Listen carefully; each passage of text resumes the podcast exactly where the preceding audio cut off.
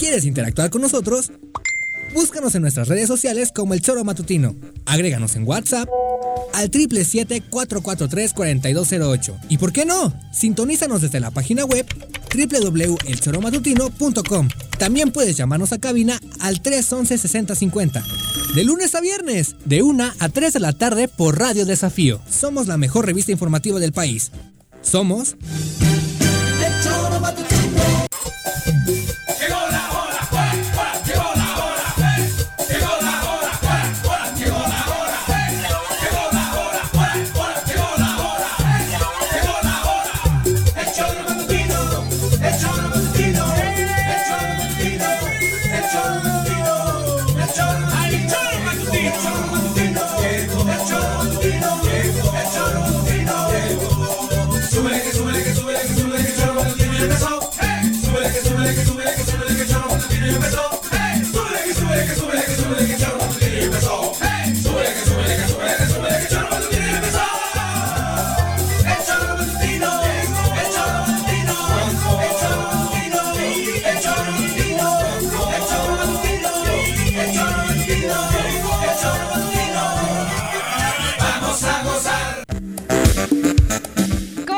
queridos amigos del Zoro Matutino por las tardes? Muchísimas gracias por iniciar la semana con nosotros a través de www.elzoromatutino.com y por supuesto estamos en radiodesafío.mx, nuestras redes sociales, búsquenos como el Zoro Matutino en Twitter, en Facebook, en YouTube, particularmente en Facebook y en YouTube donde estamos eh, transmitiendo y por supuesto en la aplicación del Zoro donde usted puede descargar ya la app desde hace varias semanas si es que tiene sistema Android. Así que búsquenos en su tienda de aplicaciones y por ahí nos va a poder escuchar de manera oportuna. Hoy es lunes 23 de noviembre del año 2020 y nos encanta poder recibirlos desde la ciudad de la eterna primavera, Cuernavaca, Morelos, con muchísima información. Señora Rece, ¿cómo le va? Muy buenas tardes. ¿Qué pasó, señorita Arias? Buenas tardes. ¿Qué hay de nuevo? ¿Todo bien? Pues relativamente bien, ¿no? Estamos, por supuesto, viviendo en Morelos tiempos en los que todos los días hay noticias que sorprenden y que le cambian el rumbo, por supuesto, a la entidad, como esto que sucedió en la madrugada en la termoeléctrica, eh, bueno, en la zona eh, donde estaban los opositores a la construcción de la termoeléctrica de Huesca, específicamente en el plantón que se ubicaba en San Pedro Apatlaco, pues fue desalojado esta madrugada por ahí de las 2 a.m. llegaron elementos de la Guardia Nacional a desalojar a estos campesinos que desde hace ya mucho tiempo se mantenían con la mano de sus amparos eh, en este plantón para evitar que la termoeléctrica operara, para que la termoeléctrica no diera servicio en Morelos. Sin embargo, hoy ya la Comisión Federal de Electricidad, el gobierno del estado de Morelos han anunciado que no existe una resolución judicial alguna que impida la continuidad de los trabajos para la conclusión de la termoeléctrica de Huesca y anunciaron a su vez que este desalojo se dio en términos pacíficos. Por supuesto, incluso los campesinos así lo aseguraron y es que dicen ellos, los que se encontraban en el plantón, éramos tres contra 500. Entonces así como nos vamos a poner violentos, ¿no? Si llegaron eh, de madrugada, los sorprendieron y acabaron con los campamentos que tenían ahí en San Pedro Apatla. Bueno, pero ¿qué pensaban? si tarde o temprano iba a ocurrir. Que iba a operar la legalidad. Ellos siguen alegando que tienen amparos que salieron. Bueno, por eso, pero que sigan por ese y que y que sigan en la lucha. Bueno, ya sabemos que en México apelar a que la legalidad y a que se cumplan resolutivos. No, Si hay amparos y están vigentes, Aquí no lo pueden, no pueden llevar la contra, ni aquí ni en ningún sitio. En México, lo otro, claro que se puede, y no, jurídicamente no. Legalmente y ejemplos Ah, bueno, si lo hace, La misma termoeléctrica la empezaron a, construir y estaban amparados. Bueno, pero que la echen en marcha, si hay amparos jurídicos, yo creo que lo tienen en chino. Intentarán paralelamente tumbar jurídicamente los amparos, porque contra la ley no puede ir ni Andrés Manuel no debería ir ninguna autoridad. por eso él lo dice y yo confío en eso. Pero distinto es que ayer a la noche, pues lo mismo, había tres. Ellos pensaban que por mantener el retén iba a ser suficiente y no se dan y creo yo que ahí sí los chamaquean O, o, o, no tienen gente o no tienen gente, porque también es difícil. Por eso. Pero el hecho de tener tres de retena, pues no quiere decir que no vayan a llegar y para afuera, cabrón. No, recordemos que ya nos había planteado la propia defensa de los pobladores que están en oposición del grupo de opositores, que en días recientes, semanas recientes, ya habían operado eh, para que algunos campesinos se desistieran. Ya el grupo era cada vez más corto, pero seguía en este plantón precisamente uno, tratando de defender sus tierras y segundo porque tiene tienen esos amparos que ellos legalmente creen que operan a su favor. Eh, pero sí son menos. Eso es eh, definitivamente. Cada el, el asunto es que han ido mermándolos con, lo, con, el, con, el, esquema que siempre se utiliza en México y en muchas partes del mundo. Han ido comprando conciencias y les, les han ido arrinconando hasta el punto de que estaban tres en el retén, llega la fuerza pública y no hace falta ni violencia ni nada han entrado y punto, y se han instalado donde estaban los otros tres. Yo lo que digo es, ¿dónde están todos los ecologistas? ¿Dónde están todos los salvárboles? ¿Dónde están todos, o dónde estamos, porque me incluyo, en los que pensamos que primero ante todo, pues en las redes sociales, ¿no? Defendiendo ah. un laurel de la India aquí en Cuernavaca. Creo que hubo más movimiento el fin de semana por eso que hoy por el asunto de la termoeléctrica. A, eso me refiero. Yo, y no estamos defendiendo, bueno, al menos no. pero yo pongo el ejemplo de Bilbao. En Bilbao la, estaba la nuclear para inaugurarse en Lemoniz y la mayoría del pueblo que se oponía a eso estuvo activo, no dejaron a tres en un retén. El 80 o el 70% o el 60% del pueblo vasco luchó para que esa central no entrase. Porque ahora qué, a esos tres campesinos, ¿qué van a hacer? Nada. ¿Dónde está la conciencia del pueblo? Los antis los que creen que por encima de la madre naturaleza no tiene que haber nada. Sí, porque hay gente que definitivamente jamás la vamos a ver manifestándose por estos temas, ah, pero los que sí, los, que, salen en defensa de la tierra se supone que deberían estar por lógica, por congruencia, apoyando a esa gente. Ahora sí están, ah, no jodan, mira a este cabrón que mandó la Fuerza Armada. No, no, pues cabrón. ¿Cómo no? Porque somos muy, muy, muy progresistas, pero desde las redes sociales. Desde las redes sociales, como todo lo que ocurre en Morelos. Todo lo hacemos desde las redes sociales y mandamos una frase bien chingona bien bonita, y bien, tiene muchos bien poética. Sí, Parecemos guerrilleros. Ah, sí. Como lo dijo Ernesto el Che Guevara, hasta la victoria siempre, compañero. Sí, cabrón. Con una desde tu casa en la cama escribiendo un, un Sí, el activismo cibernético tiene sus pros, sin duda, y, se logran cosas importantes. pero hay temas en los que se tiene que operar. El activismo está en la calle. El activismo está en la calle. O las dos cosas, pero el de la calle no puede sobrevivir sin lo otro, ¿eh? Y particularmente hablo de... ¿eh? ¿Sin qué no puede sobrevivir el de la calle? Pues el de la calle hoy en día lo, no puede sobrevivir sin las redes sociales ni ah, lo no, otro, Juanjo. Pero tienen o sea, y pongo de ejemplo el tema feminista. Las mujeres se han unido en redes sociales de manera muy fuerte y gracias a eso se ve lo que hoy se ve en las calles, que les guste a algunos. Pero antes era, es que las redes sociales es como antes, antes era en la noche con un panfleto y pintando en las paredes. Las redes sociales solo es un medio moderno. Mm. Porque para que la gente luchase había una convocatoria con un papelito, con un panfleto que lo hacían en una maquinita, en un sótano, cabrón, y se repartía para convocar. Hoy la facilidad de la tecnología no es para que desde casa nos pensemos que somos el Che Guevara, cabrón. Aquel zapatazo de Doña Josefa en la independencia hoy hubiera sido un eh, tuit. Eso, exactamente, el taconeo aquel que les mandó las... Pues eso te digo. Y ahora, sin embargo, cabrón, todos somos... Joder, te digo, cortaron un pinche árbol acá y todo es muy bueno. La cantidad de tweets y publicaciones en Facebook que, que Derrocado al, imperio gringo, cabrón. No, no me jodan. No, no me jodan, seamos serios. Lo que sí hacía falta era ayudar a los que creen o los que tenemos otra conciencia, otra... Teníamos que haber apoyado a que no estuviesen tres, tres campesinos solos. Ahí está. Ahora Ahora, y te, digo, van a buscar el conducto legal para no infringir la ley. Estoy segurito. ¿Qué fue lo que dijo la Comisión Federal de Electricidad hoy de la mano del gobierno del estado de Morelos? César Fernando Estrada, director corporativo de Ingeniería de Proyectos, y Luis Bravo, de Comunicación Social de la Comisión Federal de Electricidad, acompañados, le decíamos, del secretario de Gobierno Pablo Queda, hablaron sobre este desalojo del plantón de San Pedro Apatlaco, que, insisten, no fue violento, que eh, las personas que se encontraban ahí accedieron a retirarse de manera voluntaria. Esto es lo que eh, señalaba la Comisión Federal de Electricidad en este tema. Por supuesto, el asunto es que la situación en, el plantón de San Pedro eh, de manera momentánea está tranquilo. Sin embargo, ya iniciaron en Azurco algunos pobladores la toma de las instalaciones, están cerrando vialidades y están organizándose para saber, determinar en el resto del día qué acciones van a tomar. Por lo pronto, la Comisión Federal de Electricidad decía lo siguiente. Dieron fe de que los hechos se realizaron de forma pacífica, ya que las 10 personas que se encontraban en el plantón accedieron a retirarse de forma voluntaria. Esto es bien importante destacarlo, accedieron a retirarse de forma voluntaria.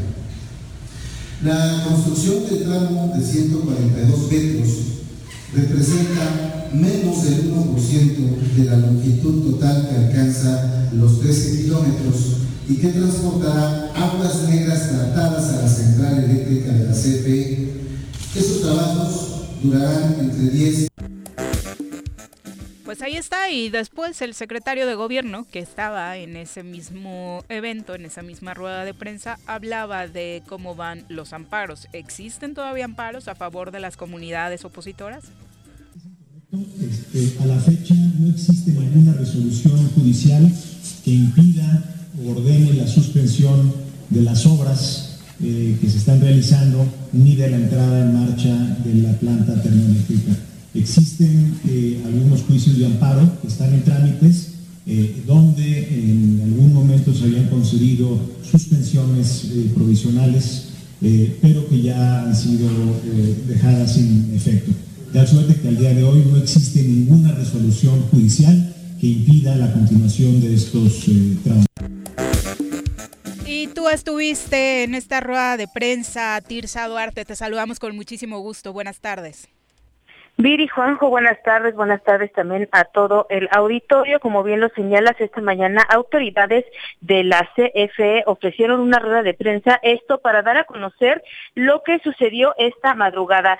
Fue Luis Bravo Navarro, eh, coordinador corporativo de comunicación de la Comisión Federal de Electricidad, quien habló sobre el desalojo de este campamento de la comunidad de San Pedro Apatlaco y detalló que no hubo violencia y se dio esto ante, ante los notarios públicos de Cuernavaca fueron dos e indicó que únicamente habiendo 10 personas en el plantón decidieron retirarse de manera voluntaria y agregó que el proyecto no se detiene porque ya 26 de los 32 ejidos están a favor del mismo. Escuchemos la voz de Luis Bravo Navarro. total que alcanza los 13 kilómetros y que transportará aguas negras tratadas a la central eléctrica de la CFE. Esos trabajos durarán entre 10 y 15 días. Es bien importante destacar que eh, son, transportará aguas negras tratadas y no se estará tomando agua del río Cuauhtémoc. Si esa obra no se llevase a cabo, la central eléctrica de la CFE, cuyo costo fue de 25 mil millones de pesos, construida con dinero del pueblo mexicano, se convertiría en chatarra explicó que no se agarrará agua del río Cuautla, sino aguas tratadas para satisfacer la demanda de energía eléctrica del 80% del estado. Esto permitirá mantener precios sin aumentos y las tarifas más bajas a los habitantes de la zona. Y ya lo escuchábamos de no utilizarse, de no continuar con este proyecto, pues los 25 mil millones invertidos para esta termoeléctrica, pues estarían destinándose a hacer chatarra en el estado de Morelos. Eh, detalló que lo que harán será la construcción de un tramo que representa menos del 1% de los 13 kilómetros y estas obras durarán entre 10 y 15 días. Estos trabajos ya al parecer se están iniciando. Mi reporte, Juan Joviri. Muchas gracias, Tirsa. Muy buenas tardes. Y obviamente esto se da para cumplir con el anuncio que hace unos meses hacía Andrés Manuel López Obrador, incluso en una de sus mañaneras, de que la termoeléctrica de Huesca en el estado de Morelos ya estaría iniciando operaciones unos días antes de que concluya el año. Y ese es el compromiso que hoy hizo la Comisión Federal de Electricidad. En diciembre, lo escuchábamos con Tirsa, en 15 días aproximadamente ya estaremos hablando de la operatividad, porque si ciertamente faltaba muy poco para la conclusión de los trabajos. Esto es complicado. Mm. Digo, es complicado porque incluso a uno, yo creo que no se tenía que haber hecho la termoeléctrica en aquel entonces. Hoy yo también tengo mis dudas y creo que he puesto el ejemplo de que en Bilbao tumbamos una central nuclear terminada. Todavía está allí la obra terminada y nunca se puso en marcha, ¿eh? Pero creo que en su momento, hasta Andrés Manuel creo que dijo que no iba a funcionar. Ese ¿eh? es el principal reclamo de los opositores. Así estuvimos muchos. Mm. Hoy en día está cabrón, porque no hemos hecho la defensa que teníamos que haber hecho antes, durante y después. Así de claro, les dejamos solitos aquellos de allá.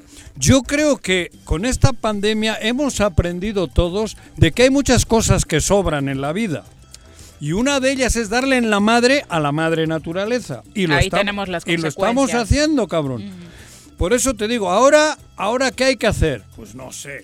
Ahí hay varios compromisos en el audio que nos compartía Tirsa, que tendremos, si es que empieza a operar la termoeléctrica, que estar muy buzos para tampoco dejar solos en ese momento a los pobladores de Huesca. Hay un compromiso claro de no utilizar y de que no va a salir dañada el agua del río Cuautla. Si después eso pasa, Pero ¿y el gas? qué terrible va a ser. El, gasoducto, que es el siguiente paso después de la operación de la termoeléctrica. Por eso, el gasoducto es, por lo que dicen, es el, riesgo más grande, por donde viene el tubo. y En fin, hay cosas que luego probablemente nos vamos a arrepentir, que igual no lo voy a ver yo, pero lo verán mis hijos o los nietos. Igual hay un día que truenan ahí, cabrón, y, van a morir un chingo o se va a quemar.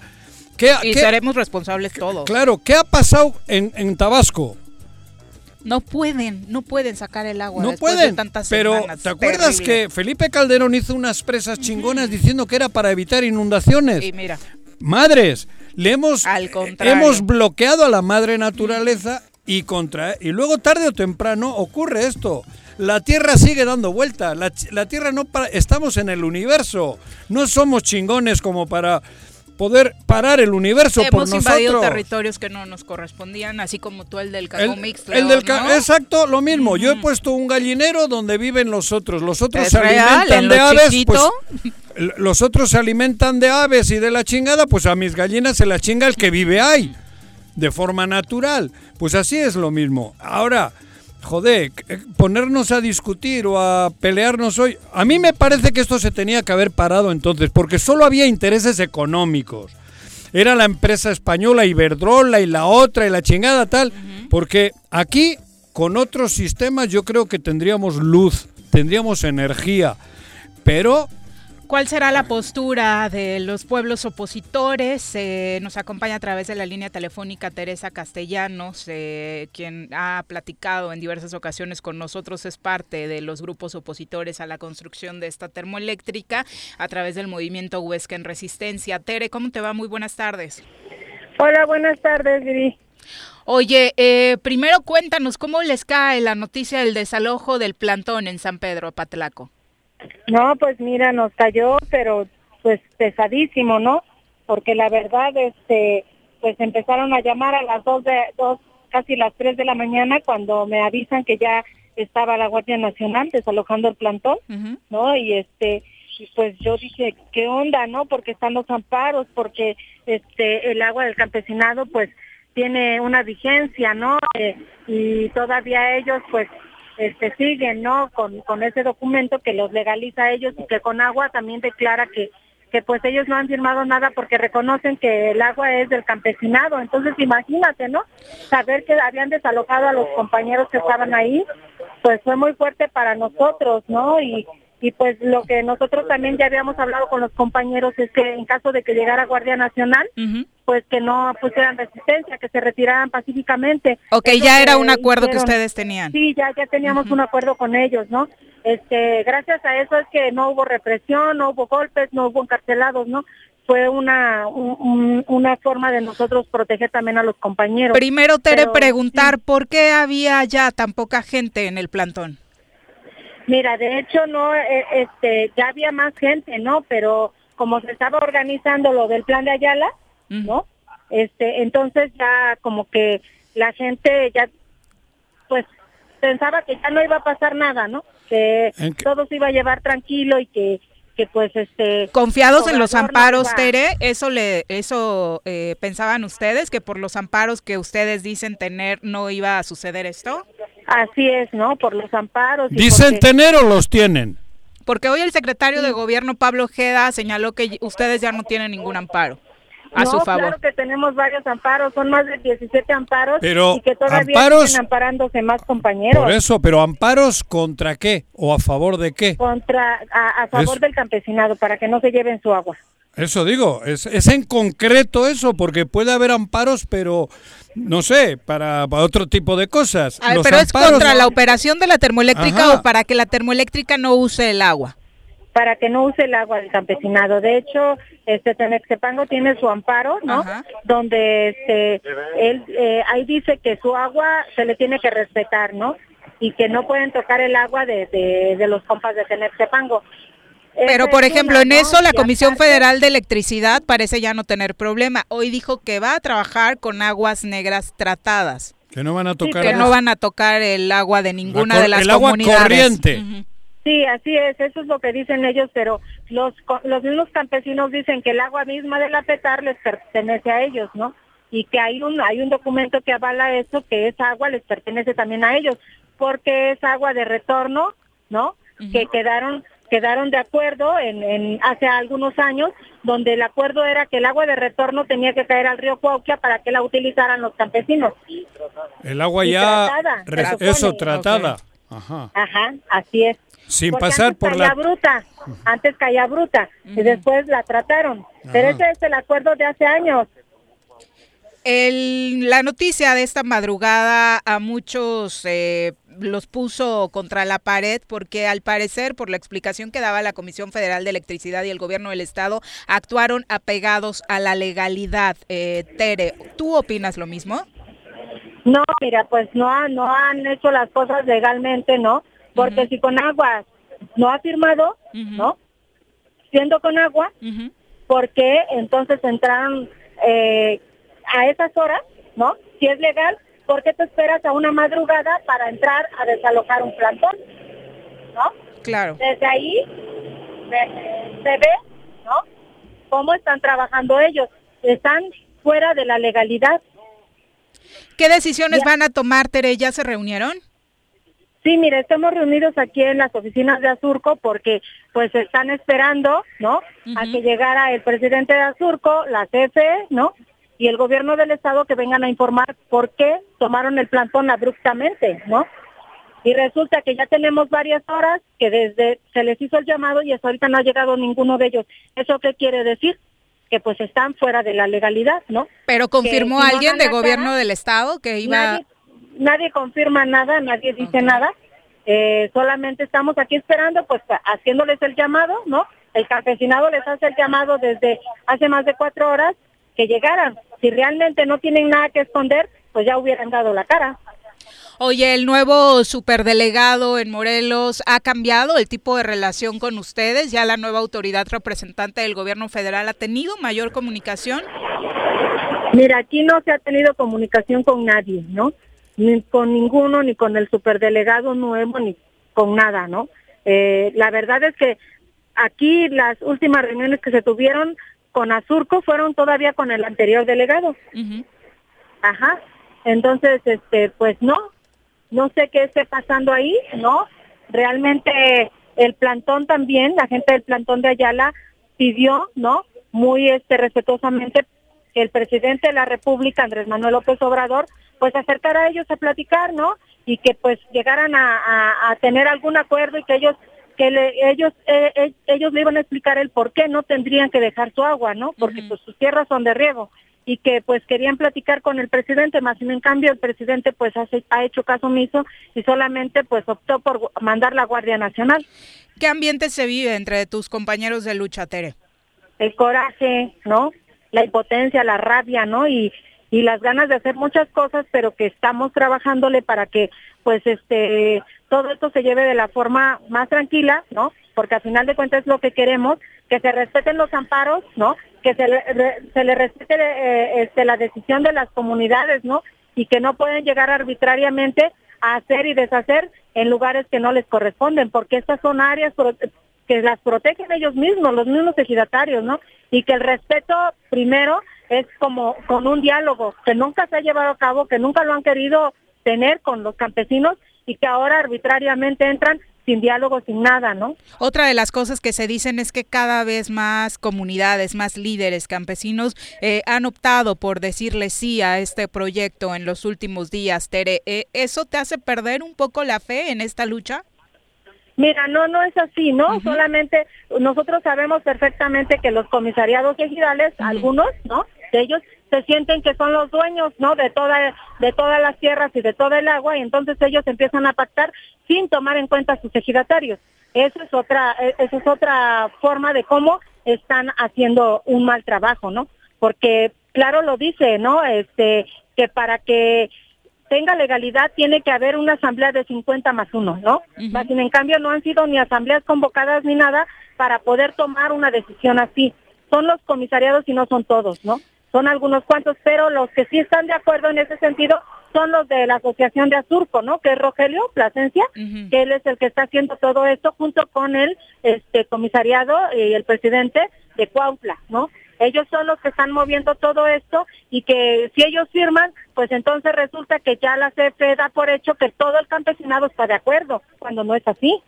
Después de lo sucedido esta madrugada, eh, te repito, Tere, ¿has perdido un poco la esperanza de que la lucha que ustedes tienen prospere? Mira, no pierdo la esperanza de esta lucha. Lo que me da más tristeza es ver que poco a poco cada autoridad que va entrando se va fregando más a este país, ¿no? y va exterminando más el campesinado, ¿no? Y se va en contra de los más pobres. Es lo que me, me causa mucho coraje y mucho dolor. Pero que yo esté este, diciendo que esto se acabó, que estoy triste o que este no me vaya a levantar, no, no estoy triste, ¿no? Estoy viendo que la gente de, la, de los pueblos está defendiendo lo que por derecho le pertenece, ¿no? Y me da mucho gusto, ¿no? Ver a tantos campesinos que están defendiendo su agua, que están defendiendo la vida, ¿no? Y que están defendiendo que el día de mañana haya algo que comer, ¿no? Es lo que me da mucho gusto. De verdad que mis ánimos no cambian, sigo adelante, estoy fuerte y creo que se están fortaleciendo más los compañeros campesinos. Tengo varios, bueno, tenemos varios eh, mensajes del público todavía confundido. ¿Cómo les resumirías eh, lo que ustedes están buscando? ¿Cuáles son las afectaciones que ustedes no quieren que lleguen a sus tierras? Mira, las afectaciones en primera son que ya no va a haber este, tierras de riego en el, en el río, eh, bueno, en, la comunidad de Ayala, ¿no? Y en las zonas más abajo, porque se van a llevar el agua del campesinado. Eh, realmente lo que tiene la petar no es nada, ¿no? Con lo que requiere la termoeléctrica. Eh, todo lo que siembra el campesino, pues ya no se va a sembrar, desgraciadamente, porque se van a hacer sus tierras de temporal. Esa es una parte en el, en, el caso del agua. En el caso de que sea el conjunto del proyecto integral Morelos, que es la termoeléctrica, el gasoducto y el acueducto, pues la contaminación, ¿no? Y que nos vamos a quedar sin agua no solamente eh, los campesinos, sino todos, ¿no? Porque al final de cuentas esa termoeléctrica viene por 30 años, ¿no? Y 30 años que si todavía ven que hay agua se puede renovar otros 30 años y que no es una. Esa es una la que han, la que han este, construido, pero que van dos ahí, ¿no? y que entonces hagamos cuenta del agua que se va a llevar una y el agua que se va a llevar la otra, pues entonces no va a alcanzar para nada, ¿no? Esas son las afectaciones en ese sentido, pero también, por ejemplo, como comunidad de Huesca, Morelos, las afectaciones que ya tuvimos, ¿no? Con el ruido, con la contaminación en solo las pruebas que hizo la termoeléctrica. De verdad que a mí me gustaría que la gente investigara qué es una termoeléctrica, cómo se mueve, qué necesita y qué hace, ¿no? Y por qué esas termoeléctricas han sido desechadas en ese país de donde se trajo, que es España, ¿no? Y que realmente son plantas que son recocidas y que no se requieren que no nos vendan una información que porque requerimos luz el estado de Morelos. Tenemos un excedente del 40% de más en el país que se está vendiendo de luz. No requerimos energía eléctrica. ¿Para qué eh, este, imponer unas termoeléctricas cuando no se requiere energía eléctrica en el país, no? Sí, sabemos que hay mucha gente que dice, ah, es que el país está creciendo. Sí, pero todavía no se requiere, ¿no? ¿Para qué vamos a contaminar y hacer destrucción cuando todavía no se requiere? Hay ambientalistas de otros estados de la República, de otros puntos del mundo, eh, que en algún momento los habían estado acompañando en esta lucha. ¿Continúa ese apoyo? Claro que sí, continúa el apoyo, incluso han dado foros, han dado información para que la gente sepa qué es lo que está pasando, para que dieran a conocer realmente la, acerca del proyecto integral Morelos, que la gente eh, se entere, ¿no? Por parte de gente especialista en este en este tema, ¿no? Y que nos hablan de que pues eh, no se requiere una termoeléctrica, pero en caso de que se requiriera luz, hay paneles solares, ¿no? Y hay otra forma distinta de cómo generar energía eléctrica sin necesidad de contaminar y de quitar el agua al campesinado. Totalmente de acuerdo. Tere, muchas gracias por la comunicación. gracias a ustedes, muchas gracias a ustedes y muchas gracias a tu, a tu audiencia, ¿no? Yo este recibo las preguntas buenas y las que creen que son que son malas, ¿no? Que nosotros estamos en contra porque somos gente que, que no queremos progreso, no. Somos gente que queremos algo distinto, ¿no? Algo diferente y que no se pierda lo que realmente necesitamos los seres humanos. Muchísimas gracias. Tere, muchas gracias. Buenas tardes. Hasta luego. Igualmente. Adiós. Bueno, pues ahí está. Por lo pronto en el plantón va a continuar la Guardia Nacional presente, así lo confirmaba el Gobierno del Estado en voz de Pablo Ojeda. Para eso llegaron. Habrá que tener que. Se están, se están eh, considerando todos los protocolos para eh, contener cualquier hecho de violencia. Es un eh, trabajo en el que se ha venido platicando ya durante muchas eh, semanas y generar todos los protocolos para impedir que se generen estos hechos violentos. Precisamente esa es la, intención de la presencia de la Guardia Nacional, resguardar las instalaciones estratégicas y evitar la violencia en, en estas diálogos, sobre todo. ¿A, qué se refiere? Estaba terminando. No, no, ya, por eso. Pero quería cortarle a este, al, acto de violencia. ¿Quién le mató? ¿Cómo se llamaba el chico aquel que murió? Samir Flores. ¿Quién mató a Samir? Todavía no lo sabemos porque la ah, fiscalía no ¿Y acto de violencia a qué le llama Pablo? Es que, que me gustaría que Pablo también le mida el agua a los camotes. Porque hasta donde yo sé, le pegaron unos tiros en la cabeza a un luchador social. No, y no fue la primera. Desde el sexenio pasado, los actos de violencia, desde el inicio de este proyecto de la termoeléctrica, los actos de violencia los ha padecido la comunidad. Llegan 500 mil guardias nacionales para, para evitar que haya violencia. Si el muerto lo pusieron los campesinos. Y hay que aplaudirles porque llegaron 500 y no desalojaron yo, yo entiendo, estoy de acuerdo hasta cierto punto, pero que no digan barbaridades porque hubo un muerto, asesinado, un luchador social, sin ningún vínculo con ningún acto delictivo, salvo luchar por la madre naturaleza, cabrón. Y todavía, después de dos años, o no sé el tiempo que llevan, no han dicho ni qué pedo. Entonces, Pablo, joder, yo creo que le tienen que medir un poquito a la hora de expresarse. Llegan la Guardia Nacional, que bueno, para proteger a, la, termoeléctrica, pero no me vengas a decir que vienen para que no haya actos de violencia cuando ha habido muertos y los han puesto los campesinos, los muertos. Y debieron llegar desde hace mucho tiempo. Joder, para evitar que hoy debería estar Samir vivo. Claro. Y estaría ahí luchando con sus compañeros. Y estaría, hubiese estado ahí en el plantón. Obviamente. Joder, por eso, oye, no jodan. No han venido para evitar actos de violencia, han venido para que para poner a trabajar la termoeléctrica. Porque los actos de violencia ocurrieron contra el pueblo. Contra el pueblo. Que Samir era del pueblo, cabrón. O sea, eh, es que es fácil manipularnos, es fácil llevarnos con cuatro palabras a donde quieren. La violencia, ¿quién la ha puesto? Y siempre estamos igual. La violencia no la ha puesto el pueblo. O, o mataron a algún ingeniero de Iberdrola murió un chico del pueblo, un chico de allí, cabrón. No, bueno, aquellos ni vienen a pararse, solo mandaron su inversión y punto. Vinieron a que le dieran la aprobación y ya. Creo que hay que decir las cosas por su nombre. Ah, está la Guardia Nacional ahí para echar a trabajar la termoeléctrica, no para evitar la violencia, porque la violencia la pusieron otros. Una con 33, nos vamos a una pausa, regresamos con He dicho. Me amarran como puerco. Mire. ¿Quién te manda a salir en plena contingencia? Quédate en casa y escucha.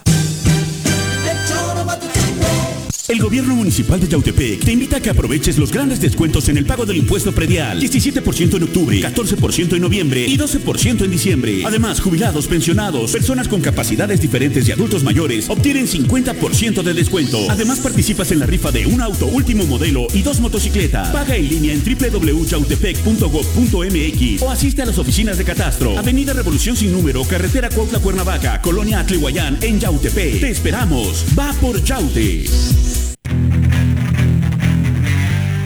Los caballos? ¿Tienes uno? ¿Sabes montar? ¿No?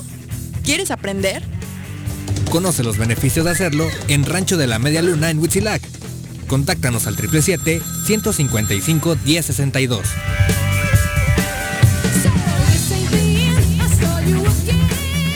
11 y rebe 12 meses de servicio de agua en 2021. El SCAPS te invita a participar en la campaña de pago anticipado. En noviembre obtén un 65% de descuento en recargos, gastos de cobranza y limitaciones de meses vencidos. La campaña aplica para tomas habitacionales y residenciales. Más información en el número 777-319-0082. Ayuntamiento de Jutepec. Gobierno con rostro humano. Si quieres consentir a tu mascota, el mejor lugar para hacerlo es Clínica Veterinaria Mundo Mascota.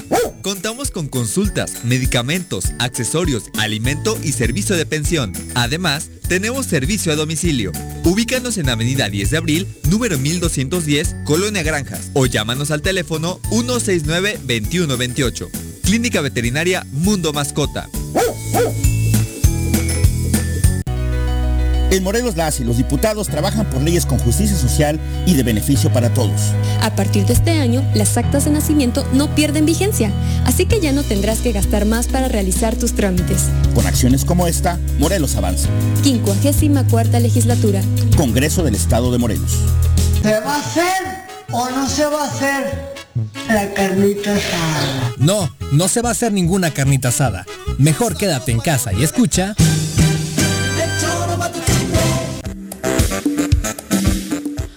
Con 36 de la tarde, todo el fin de semana estuvimos asustados porque estaba el rumor de que la Basílica de Guadalupe iba a estar abierta el próximo 12 de diciembre. Afortunadamente ya dijeron que no. Con estas y otras noticias relacionadas con el COVID-19 vamos con la doctora Brenda Valderrama.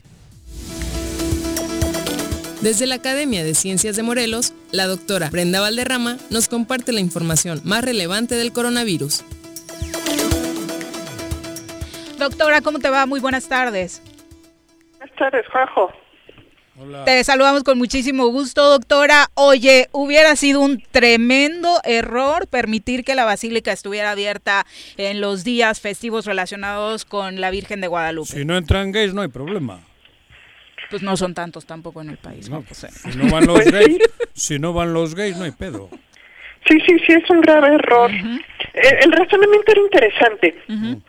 Te digo, lo que argumentaban las autoridades eclesiásticas es que muchas de estas peregrinaciones no son regulables por ellos, en el sentido de que son actos espontáneos de vecinos, de amigos, y que para ellos sería realmente imposible tratar de evitar que comenzaran que salieran de sus hogares y eso pues puede que tengan razón.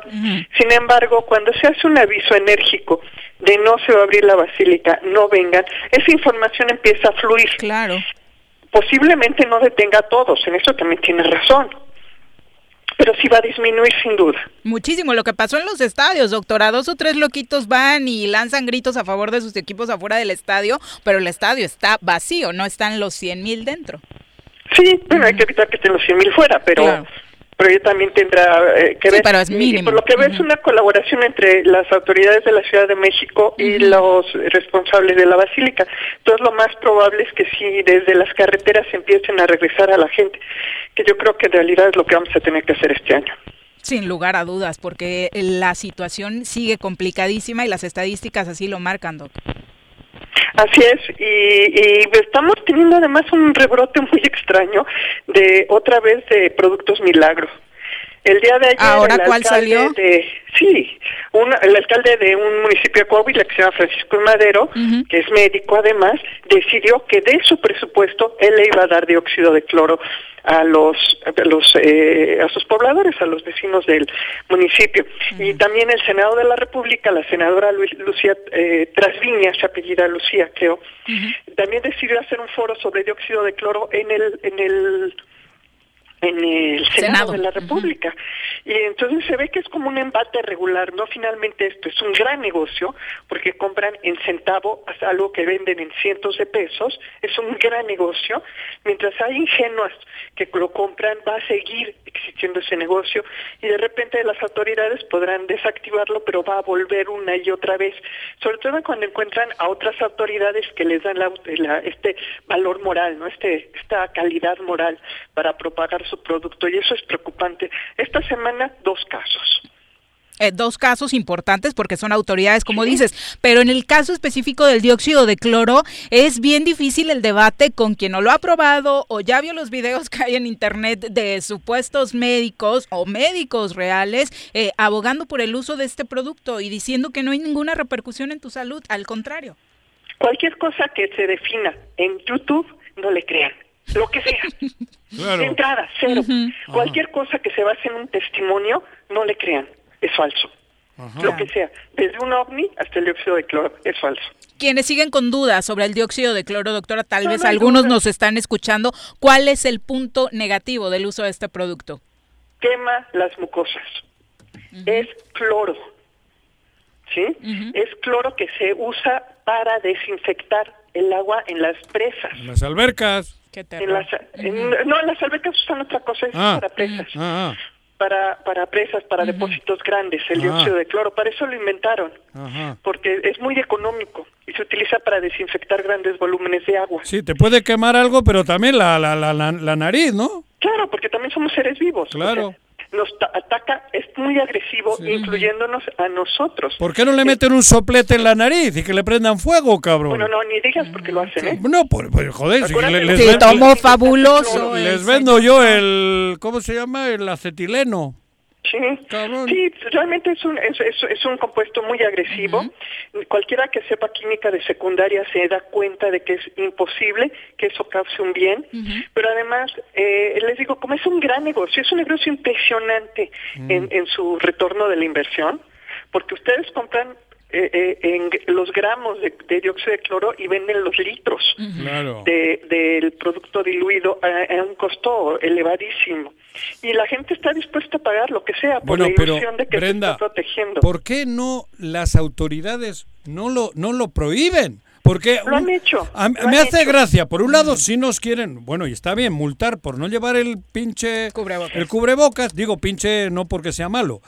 y, sin, y, sin, embargo, cabrón, nos quieren meter, eh, quemarnos por dentro y nadie dice nada. O sea, es como dejar que se venda el alcohol adulterado, el, el, el, tequila adulterado. Si hay una senadora y un alcalde queriendo regalarlo. Joder, cabrón. Eso no está a nivel de ayuntamiento. La autoridad no, no, hablo, es el, Estado y la Federación. Claro, Estado y Son ellos los que deberían intervenir, la COFEPRIS y la COPRISEM, en el caso de Morelos. ellos son los que deberían intervenir eh, y, y, multar, inclusive, este, porque ponen en riesgo la vida de las personas. Pero además, crear, crear falsas expectativas con un veneno. Claro. O sea, cabrón. Sí, no, pero realmente es muy grave. Porque ante la desesperación, oye, yo me dicen que tengo coronavirus, joder, y me dicen que me meta el dedo hasta el ano y me lo meto, cabrón, para limpiar. Pero, joder, cabrón, tiene que haber alguien que diga que nos está, quieren envenenar, que nos quieren quemar. Pues sí, pero la gente está dispuesta a escucharlo. Esa es la cosa más terrible. Que, que sí, sí se ha hecho que sí se ha logrado y, y, la respuesta de la gente, y a mí me pasó inclusive con un grupo de vecinos en un chat, cuando les dije eso, ¿sabes qué me respondieron? Bueno, cada quien tiene derecho a su opinión y entonces si me engorilé les dije, no es una opinión, es la evidencia. Claro. Y esa es justo la discusión. Dicen que, que son dos opiniones. No, no son dos opiniones. Uno es la evidencia de que hace daño y otra es la, la expectativa de que sirve de algo. Son como mezclar peras y manzanas. Videos de YouTube, como bien dices, con todo respeto. contra los youtubers, claro. Doctora, ¿qué te dice la cifra a la que ya México llegó hace unos días, que ya rebasamos eh, los 100 mil, las 100 mil defunciones en el país? ¿Era algo que preveía sucediera antes de que finalizara el año? ¿Y cómo hay que analizar estos números? Porque tenemos las dos vertientes, quien lo magnifica y quien señala de, bueno, de acuerdo a la densidad poblacional, Nacional de México, de hecho, todavía es un número no tan malo. Pues yo creo que pues, aunque se hubiera muerto una persona es muy grave, ¿eh? O sea, no podemos nosotros decir que, que 200 mil muertos son pocos o muchos.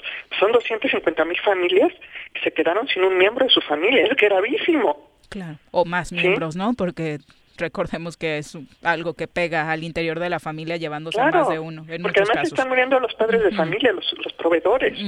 No, esto es gravísimo. Pero además todo depende cómo vean los números. Nosotros sabemos, porque así fue la decisión de que se iba a aplicar el modelo Centinela. Entonces, por cada caso hay que multiplicarlo por ocho. No llevamos un millón de casos, llevamos ocho millones de casos. Ocho millones de casos para una población de 120 millones. Es muchísimo. Aunque lo quieran dividir per cápita, es muchísimo. Ocho, siete de cada 10 mexicanos, perdón, 7 de cada 100 mexicanos ya sufrió COVID. Algunos es un sin saberlo. Enorme, muchos sin saberlo. Luego, el número de decesos sabemos que es 250 mil, no 100 mil, porque están los muertos de COVID y los muertos por COVID. Los que no tenían que haberse muerto si hubiera habido hospitales, o que no se hubieran muerto si hubieran seguido sus tratamientos.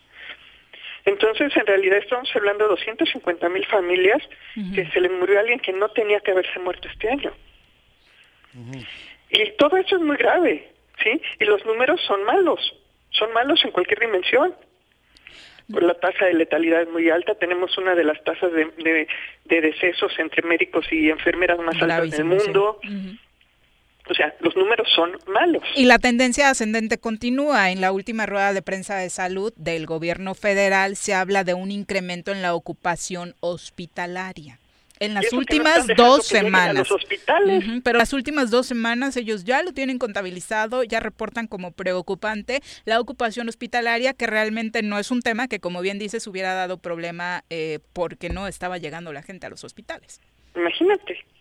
Sí, porque además toda su estrategia fue justo para que no se llenaran los hospitales, no para que no hubiera muertos, sino para que no hubiera enfermos, sino para que no se llenaran los hospitales. Y ni eso pueden controlar, así de grave está la situación. Ahora, iba a empeorar, no solo por lo del 12 de diciembre, que como vemos es importante, pero no, no es crítico, sino porque vienen las fiestas navideñas. Y la gente no va a aceptar fácilmente no celebrar. Y eso va a ser grave. En Canadá, por ejemplo, la estrategia de la autoridad fue decirles, ok, celebren Navidad con tres restricciones. Tienen que estar confinados 15 días antes, sin ver a nadie. Okay. Se pueden reunir en Navidad siempre y cuando no sean grupos de más de 10 personas. Y se tienen que volver a confinar 15 días después. Olvídense de Año Nuevo. No, pues entonces en México no se podría eso porque las familias no son de ese número para empezar, doctora de entrada. ¿No? Estas fueron las condiciones en Canadá y la gente las va a respetar. Y van a ver cómo van a salir muy bien librados. Ya veremos en Año Nuevo las cifras que se marquen. Doctora, muchas gracias por la comunicación. cuídense mucho. Muy buenas tardes. Bueno, pues ahí está para todos los que estaban interesados, mal por ustedes, en irse a darse una vueltecita por la Basílica de Guadalupe. Eso que platicábamos del 10 al 13 de diciembre estará cerrada en un acuerdo al que llegaron el episcopado mexicano y el gobierno del Distrito Federal, encabezado por Claudia Sheinbaum. A través de un comunicado informaron que el gobierno de la Ciudad de México, en conjunto con la alcaldía Gustavo Amadero, van a realizar incluso operativos de seguridad durante los días de cierre para orientar a quienes acudan a las inmediaciones del santuario a regresarse a sus casitas. Pero bueno, creo que en Morelos no tendríamos que preocuparnos ni de este ni de ningún otro problema porque tenemos un gobernador que creo que es el mejor en la historia, o al menos esa frase nos dejó como regalo la conferencia de los lunes del Partido Encuentro Social y del Partido Encuentro Solidario en voz de Ulises Bravo. Eh, señaló hoy que Cuauhtémoc Blanco tiene, es uno de los gobernadores más eficientes de los últimos años, el dirigente estatal del Partido Encuentro Solidario y además, como usted recordará, hermano de Cuauhtémoc Blanco, aseveró que Cuauhtémoc ha sido uno de los mandatarios más eficientes del estado de Morelos. Desde que fue alcalde. Y que incluso dejó a Cuernavaca con números sobresalientes. Sí, no jodas. Tienen a uno de los gobernadores más eficientes en, los últimos años. Eh, es un gobernador que no, no le gusta o no necesita los reflectores, él no necesita salir a pintar una banqueta y, convocar a medios para eso. Este, el Estado eh, financiero que te, te, va a contestar muy fácil y seguro este, son datos que pueden checar. Hablando primero del ayuntamiento y después paso al, estado en que se encuentra el gobierno estatal.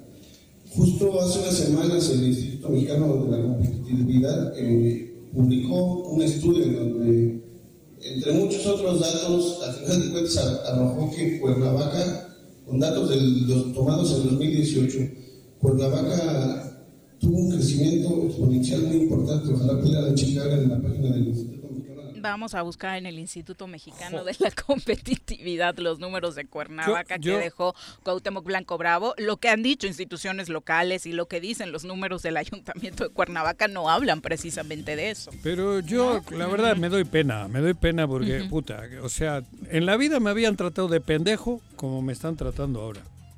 Y, y me gusta, por eso ya me gusta. ¿Te gusta escuchar a Ulises Bravo? No, no, no, a Ulises Bravo no, me gusta porque realmente llevan un rato hablando y creo que somos dos millones de pendejos.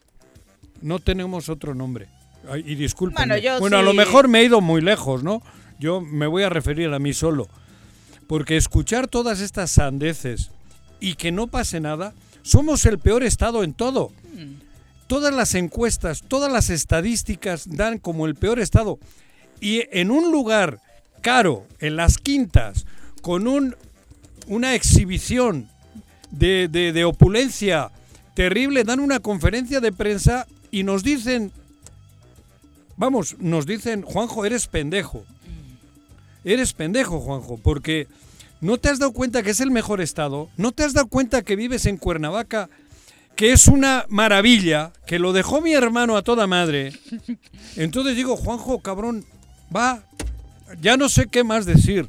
O sea, de verdad, discúlpenme los que los que están escuchando. Pero ¿cómo se mide la competitividad? Ni siquiera debemos entrar a, las cifras que decía Ulises Bravo. ¿Por qué no medir la calidad de los servicios públicos del Ayuntamiento de Cuernavaca que se heredaron con Cuauhtémoc Blanco Bravo? El tema de la deuda que se heredó de esa administración, el tema de la seguridad, la corrupción. y lo que... hoy se sigue practicando desde el gobierno del estado de Morelos. ¿Ha cambiado en alguno de esos rubros? ¿Tenemos mejor infraestructura? Infraestructura? Esa sería la pregunta, porque mm, no sé bajo qué índices ellos hoy estén midiendo la competitividad. Tal vez en la Ciudad de México, allá donde vivían, se medía de manera diferente. No, pero eso tiene razón, pero el problema es que ellos saben que hoy nos han dicho eso, mostrando una gran opulencia, mostrando riqueza, porque la conferencia de prensa no la dan en el Zócalo, no, o sea, la dan en un lugar caro, cabrón, y desde ahí nos dicen, nos están diciendo lo que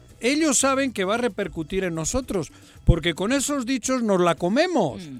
Eso es lo terrible, porque el, el día a día sabemos que Morelos está, puta, es un drama. Cuernavaca es una porquería, porque así nos la dejaron. Y tampoco ha habido mucho para arreglar, porque el gobierno del Estado no colabora en nada. Inversión pública hay. Eso. Empleo hay. seguridad hay. Pero, ¿qué hacemos los morelenses? Yo te digo, a mí me ha impactado escucharle hablar a uno de Tepito, porque este también es de Tepito. Sí. A uno de Tepito en las quintas, en el lugar más. Bueno, en la próxima conferencia la darán en las mañanitas, si es que no están peleados. Y desde esos lugares nos dicen, o desde el campo de golf de Tabachines, nos dicen, cabrón, que eso, Juanjo, a mí yo me di por aludido en chinga. Juanjo, eres pendejo. No te das cuenta que vives en un lugar que está gobernado de lujo, que no falta de nada, que estás en una capital que Cuauhtémoc Blanco la dejó comparativamente con, con, Bilbao, cabrón. Y digo, ay, güey. En serio, no me había dado cuenta, pero qué bueno que me lo ha dicho Ulises, porque a partir de hoy yo voy a vivir en esa capital y voy a vivir en ese estado, porque ya me la creí, cabrón. Claro. Bueno, pues ahí está la competitividad. Eh, creo que sí les haría bien que revisen en el diccionario qué es lo que realmente significa. Tenemos mayor innovación, somos una sociedad incluyente, nuestro sistema político realmente es más democrático. Yo busco a Cuernavaca que dicen que aparece por ahí según estos dichos que acabamos de escuchar y no aparece en los listados de mejores ciudades para trabajar, de mejores ciudades para invertir, de mejores ciudades para estudiar. Ojalá y esas estadísticas también las revisaran no les creyó mucho estos dichos es el diputado José Casas, quien de esta forma respondió a la invitación a debatir que por, ahí le hacían tus amigos de esos partidos de Encuentro Social y Encuentro Solidario.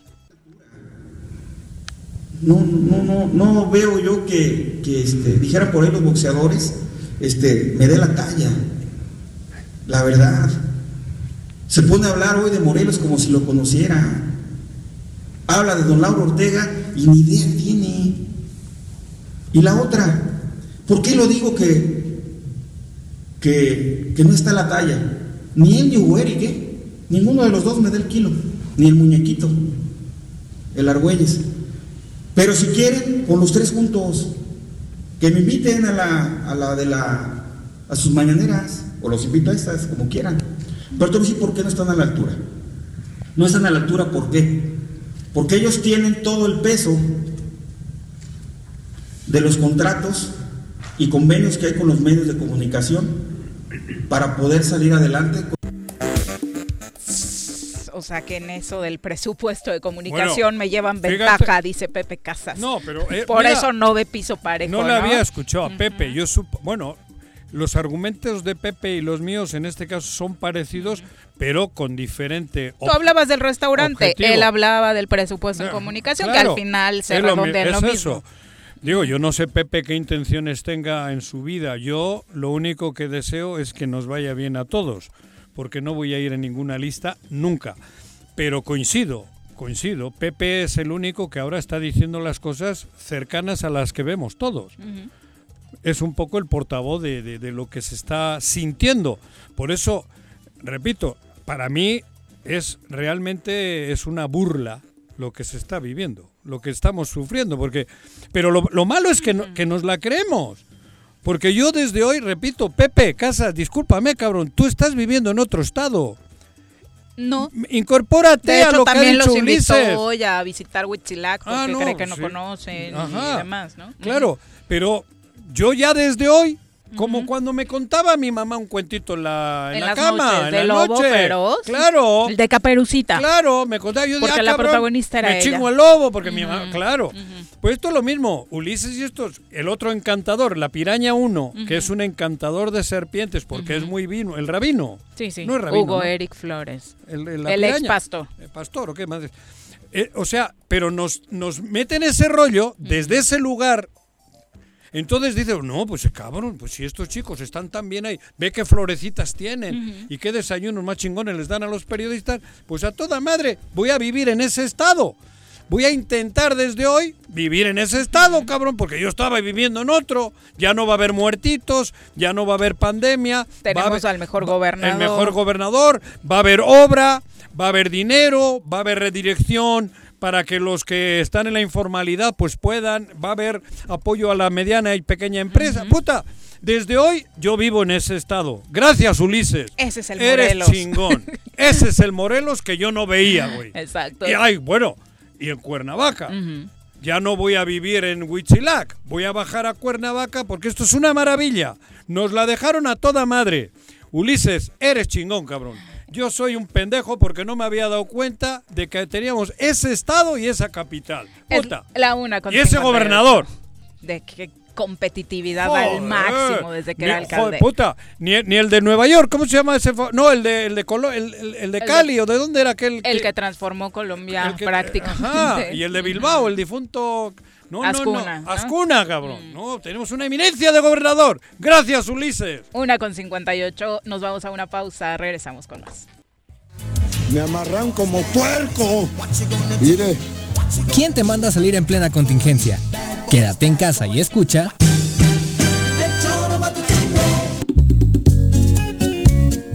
Cafetería, tienda y restaurante Punto Sano. Contamos con comida vegana y vegetariana, porque nos preocupamos por tu salud. Ven y conoce nuestros productos orgánicos y suplementos alimenticios. Al interior de Plaza Andrómeda, local 19, en calle Pericón, Lomas de la Selva. Contáctanos al 372-3514 o búscanos en Facebook como Punto Sano Cuernavaca. El Ayuntamiento de Cuernavaca, a través de la Tesorería Municipal, te invita a aprovechar la campaña de descuentos en el pago anticipado del impuesto predial y servicios públicos municipales 2021. 50% de descuento de septiembre a diciembre a todos los jubilados y pensionados mayores de 60 años y personas con discapacidad. 20% de descuento en septiembre y octubre y 15% de descuento en noviembre y diciembre para todos los contribuyentes. Paga en cajas en línea y a 3 y 6 meses sin intereses con tarjetas participantes. Ahorra y colabora por el bien de todos, porque Cuernavaca lo vale. En noviembre, visita el programa de redondeo en tiendas OXO del estado de Morelos. Y con tus aportaciones contribuirás a mejorar el equipamiento de los comedores comunitarios que opera el sistema DIF Más información del programa en el número 777-244-6331. Ayuntamiento de Jutepec. Gobierno con rostro humano. ¿Quieres interactuar con nosotros? Búscanos en nuestras redes sociales como El Choro Matutino. Agréganos en WhatsApp al 777-443-4208. ¿Y por qué no? Sintonízanos desde la página web www.elchoromatutino.com. También puedes llamarnos a cabina al 311-6050. De lunes a viernes, de 1 a 3 de la tarde por Radio Desafío. Somos la mejor revista informativa del país. Somos... Paga tu servicio de agua potable en Emiliano Zapata. Aprovecha. Paga en noviembre 10 meses y recibe 12 en tu pago anticipado 2021. Hazlo en caja o en línea ingresando a cicapezapata.gov.mx diagonal pago en línea diagonal. Recuerda que si cumples tenemos más y mejores servicios. Emiliano Zapata, un gobierno certificado por la gente. Administración 2019-2021. Quédate en casa. Quédate en casa. Quédate en casa. Quédate en casa. Quédate, quédate, quédate. Y escucha.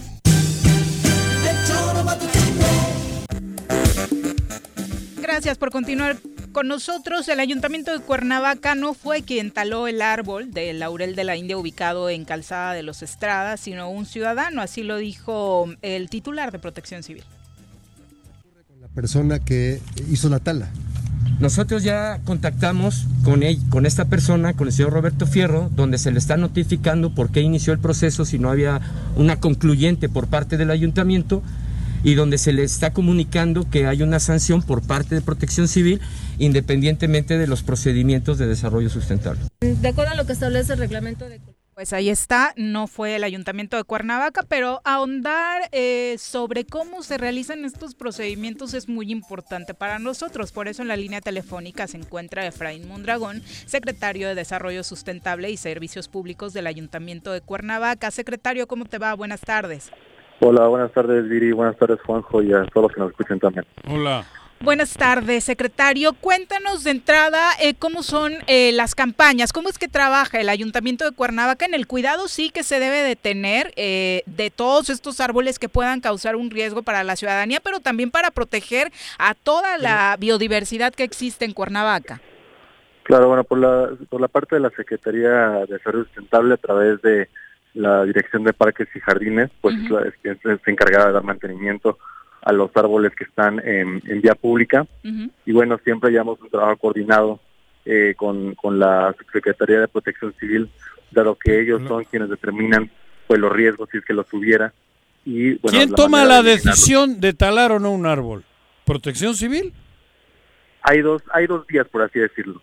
Una es eh, vía Protección Civil, quien es quien decide si hay un riesgo y qué tanto riesgo hay y otra es vía la, la Secretaría. Eso es, peligroso. ¿Perdón? Que creo que eso, perdón que te interrumpa, Efraín, creo que eso es peligroso, porque protección civil creo que no debería de ser, tiene que haber otra, otro, el, el, vamos, por encima de protección civil creo que debe de haber, la última palabra creo que la deben de tener otros, más expertos, Eh, más la- conocedores de flora, fauna y todo ese rollo, creo yo. Protección El civil tiene... procedimiento, claro, ahí, va- ahí va para allá. Ajá. El protección civil eh, nos manda a nosotros eh, eh, todos los, los riesgos que ellos han determinado Ajá, y hay sí. veces que nosotros ¿Un biólogo quién? el- sí, exactamente. Ah, en, la, en la secretaría hay biólogos, hay Ah. gente experta que puede ver eso. Claro. Eh, bueno, eso era eso era anteriormente. Ahorita en la reestructura que hubo a partir del 5 de octubre eh, en el ayuntamiento desaparece la Dirección de Inspección, Sanciones y Procedimientos Administrativos que estaba dentro de la Secretaría y es ahora la nueva Dirección de Verificación Administrativa quien determina pues eh, tanto de protección civil como de nosotros eh, todos estos eh, eh, riesgos o, o- o- o permisos para tala o poda, etcétera. Entonces sí quiero sí quiero ¿Y yo ahí que- hay biólogos? sí, claro, Jesús. ¿En esa, en esa dirección hay Ahí gente? esa, esa dirección eh, o, o la lleva un técnico en vialidad? desconozco quién lo lleva en este momento. Eh, sé que está cargada en la Secretaría de, de- de General del Ayuntamiento. Oye, eh, la Secretaría, obviamente, una de sus funciones, incluso su nombre así lo indica, es velar precisamente porque el desarrollo sea sustentable en Cuernavaca. Eh, ¿Tú podrías eh, asegurarle a la ciudadanía que esa es la visión con la que tra- se trabaja en el ayuntamiento? Por supuesto, eso es del encargo que nos ha hecho el presidente Antonio Villalobos, el de velar para que efectivamente eh, protejamos el medio ambiente y no solamente la tala de árboles, sino hay tala de árboles, sino hay otros otros supuestos por los cuales también eh, antes en la dirección de inspecciones eh, velábamos. Ahora les digo, esas funciones van a esa nueva dirección.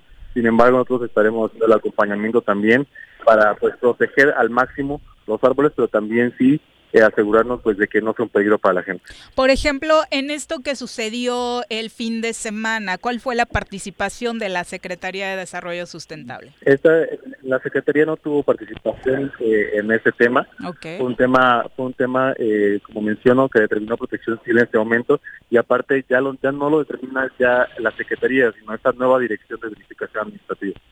Oye, y velar entonces por toda la biodiversidad que hay en Cuernavaca, ¿cómo lo dado que están pues los departamentos tan ajenos uno, unos de otros?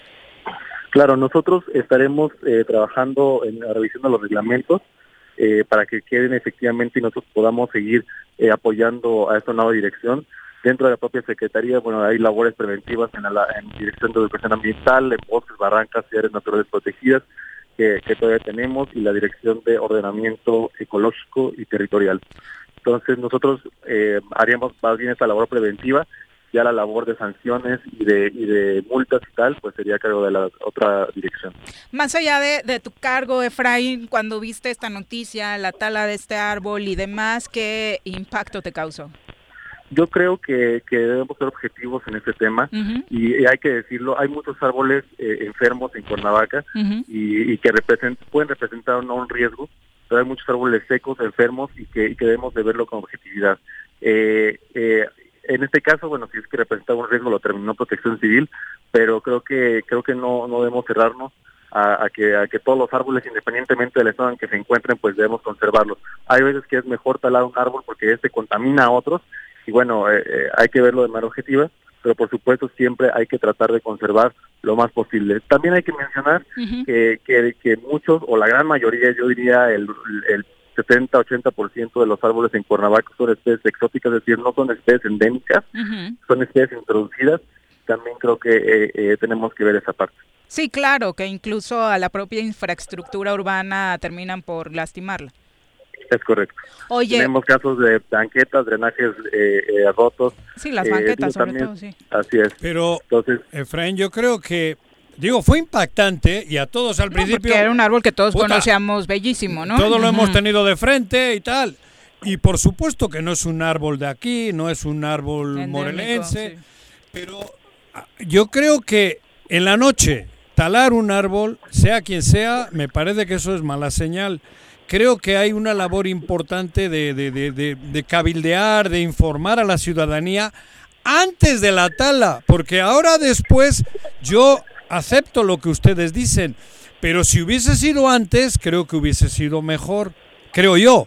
Esa es una labor que creo que nos que, hay que hacerla, mi querido. Aunque incluso hoy se sabe que el ciudadano tomó el sartén por el mango y ah, llevó a cabo la decisión, ¿no? y va a ser sancionado. pero entonces no justificarlo, no justificarlo porque está mal hecho. La forma. de ninguna manera el procedimiento que se ha hecho mal y que ya ha sido expresado y que van a venir las multas pero correspondientes. Que, pues, pero que sepamos. Pero obviamente. Que haya un escarmiento que sepamos. Claro. Porque yo entiendo que ese árbol ahí no debería de estar, no es de aquí, eh, y qué bueno, está, pim, y ponemos cinco arbolitos morelenses, diríamos. Pero hay que informar antes, porque después empieza a ver los pedos, y ya de por sí a Toño lo traen jodido, Claro. Es, creo que hay que ser cuidadosos cada uno desde su área de trabajo. Para bueno, por, parte de nosotros de la Secretaría, pues eh, estamos socializando los asuntos. Y bueno, por supuesto que, que la, el área sancionadora pues también tendrá que hacer lo propio. Hablabas de árboles enfermos, que tendría que ser también analizada esa parte. ¿Eso sí lo hacen ustedes? Ese análisis.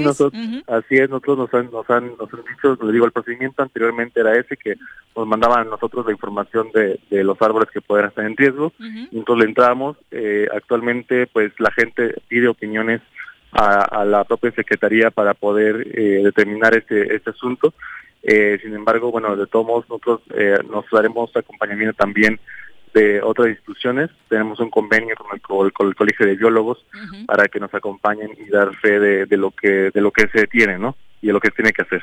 Exacto, hay varios eh, radioescuchas preguntando por acá, en caso de que vean que alguien ajeno, alguna autoridad está talando algún árbol, ¿a dónde podrían comunicarse? En este caso sería Protección Civil, sería la Secretaría, Efraín. Sí, eh, luego deja el número de la Dirección de Verificación Administrativa, que es el triple siete tres doce doce siete cuatro. Ahí ellos es el área el área eh, que, pueden ustedes llamar para eh, denunciar las talas que, se pueden estar dando. Y no solamente eso sino también si hay alguien está quemando basura si están exponiendo eh, desechos en la vía pública están exponiendo aguas negras también en la vía pública exceso de ruido esos son los los eh, lo que veíamos nosotros anteriormente dentro de la Secretaría, pero ahora ya, ya pasa a la nueva Dirección de Verificación Administrativa. Secretario, toda esta reingeniería que se ha hecho del organigrama del Ayuntamiento de Cuernavaca, incluso con despido de algunos eh, trabajadores, ¿en qué porcentaje ha afectado a tu Secretaría? Pues en un muy buen porcentaje, yo diría casi en un 30%. eh, fueron eh, despedidos cerca de 110 trabajadores de toda la, la, la Secretaría. Oye, ¿y operativamente eh, está afectando en qué servicios? Eh, no, eh, no afectado operativamente, nosotros seguimos operando de manera normal. Eh, ya la, de hecho, durante el momento del confinamiento estuvimos trabajando más o menos al mismo porcentaje y los servicios no se han dejado de dar. ¿Está trabajando en este momento todo el personal que tienes a tu cargo hablando pues, del tema de la pandemia? son muy pocos los casos ya que tenemos eh, de gente que cae en los grupos vulnerables, es decir, eh, gente con, con enfermedades crónico-degenerativas, eh, personas de la tercera edad, embarazadas y tal. Este, son muy pocos ya los que están en confinamiento, pero la gran mayoría está trabajando ya al 100% en, en, toda la Secretaría. de este personal operativo que, bueno, está en calle, por supuesto, incluso el tema de la gente de la recolección de basura, jardinería y demás, ¿han tenido contagios? Eh, sí hemos tenido algunos contagios, se han tomado todas las medidas correspondientes. De hecho, bueno, los contagios fueron eh, a, principios del confinamiento, tuvimos eh, marzo, abril, mayo, eh, varios casos. ahorita en este momento ya no, ya no nos han reportado nada más. Sin embargo, los compañeros que, que, que se contagiaron, pues bueno, recibieron el, el, el tratamiento correspondiente. De hecho, ya se incorporaron de nuevo a la fuerza de trabajo. Perfecto, secretario. Pues muchas gracias y obviamente a toda la ciudadanía que vemos por acá muy interesada, hacer los reportes correspondientes también y no tomar ninguna decisión como la que tomó este ciudadano en Calzada de los Estrada de pues, talar el árbol por propia mano, ¿no? Así es, les agradezco mucho también. Buenas tardes. Buenas tardes. Son las 2 con 12, tenemos pausa, regresamos con mucho más o no se va a hacer la carnita asada? No, no se va a hacer ninguna carnita asada. Mejor quédate en casa y escucha. En Morelos las y los diputados están cumpliéndole a la ciudadanía. Aplicamos políticas de austeridad y racionalidad del gasto y ya logramos saldar la deuda de 82 millones de pesos que nos heredó la legislatura anterior. Con acciones responsables, Morelos avanza. 54 legislatura. Congreso del Estado de Morelos. Si quieres consentir a tu mascota, el mejor lugar para hacerlo es Clínica Veterinaria Mundo Mascota. Contamos con consultas, medicamentos, accesorios, alimento y servicio de pensión. Además, tenemos servicio a domicilio. Ubícanos en Avenida 10 de Abril, número 1210, Colonia Granjas, o llámanos al teléfono 169-2128. Clínica Veterinaria Mundo Mascota. Que la violencia no golpee tu vida. En Jutepec, mediante acciones y esfuerzos coordinados, generamos conciencia para prevenir y erradicar la violencia contra niñas y mujeres. Por una sociedad más igualitaria. Este 25 de noviembre, viste de naranja. Más información en el número 777-320-3030. Ayuntamiento de Jutepec. Gobierno con rostro humano. ¿Te gustan los caballos? ¿Tienes uno? ¿Sabes montar? ¿No? ¿Quieres aprender? Conoce los beneficios de hacerlo en Rancho de la Media Luna en Huitzilac. Contáctanos al 777-155-1062.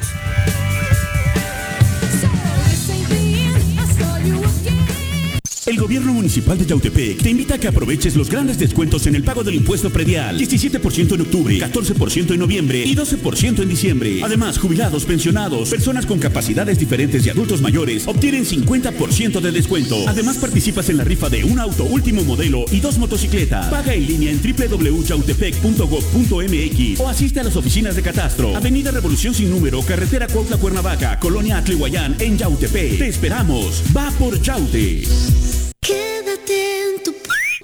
Casa, quédate en tu puta casa,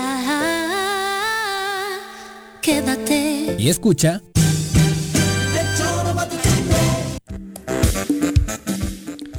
De nueva cuenta, una manifestación feminista fue protagonista de las noticias este fin de semana y desafortunadamente el motivo volvió a ser el asesinato de otra mujer. Bueno, en este caso, de una niña. Once días después del reporte de su desaparición, la tarde del domingo se confirmó el hallazgo del cuerpo de Sofía Alejandra, una niña de 12 años que fue encontrada en un predio del municipio de Fresnillo, Zacatecas, y que provocó la ola de manifestaciones en esa entidad este fin de semana. La mañana de aquel día comenzó a circular en redes sociales un operativo desplegado en la Fiscalía General de Justicia del Estado al notificarse sobre la desaparición de esta menor. Ayer volvió a circular esta noticia, pero para notificarse del hallazgo del cuerpo de una persona del sexo femenino. Por la tarde, las autoridades confirmaron que se trataba de Sofía. Había sido el 11 de noviembre cuando la familia de Sofía Alejandra reportó su desaparición en el municipio de Fresnillo, con lo cual se generó un reporte de búsqueda y se activó el protocolo ALBA por parte de la Fiscalía General de Justicia de Zacatecas. Sus familiares aseguraron a medios locales que la menor salió de su casa víctima de un engaño. Los datos precisos obviamente se desconocen, sin embargo, eh, lo poco que se sabe es que los familiares afirmaron que la pequeña recibió una llamada telefónica de un supuesto profesor que la citó en la escuela para revisar una tarea. Cuando el domingo se anunció que un operativo estaba desplegado en uno de los terrenos cercanos a la colonia Abel Dávila, la cual colinda con el fraccionamiento San Carlos, municipio donde se alertaba del posible hallazgo de la niña, solo se había notificado a que habían encontrado el cuerpo de una mujer que coincidía con las características de la menor.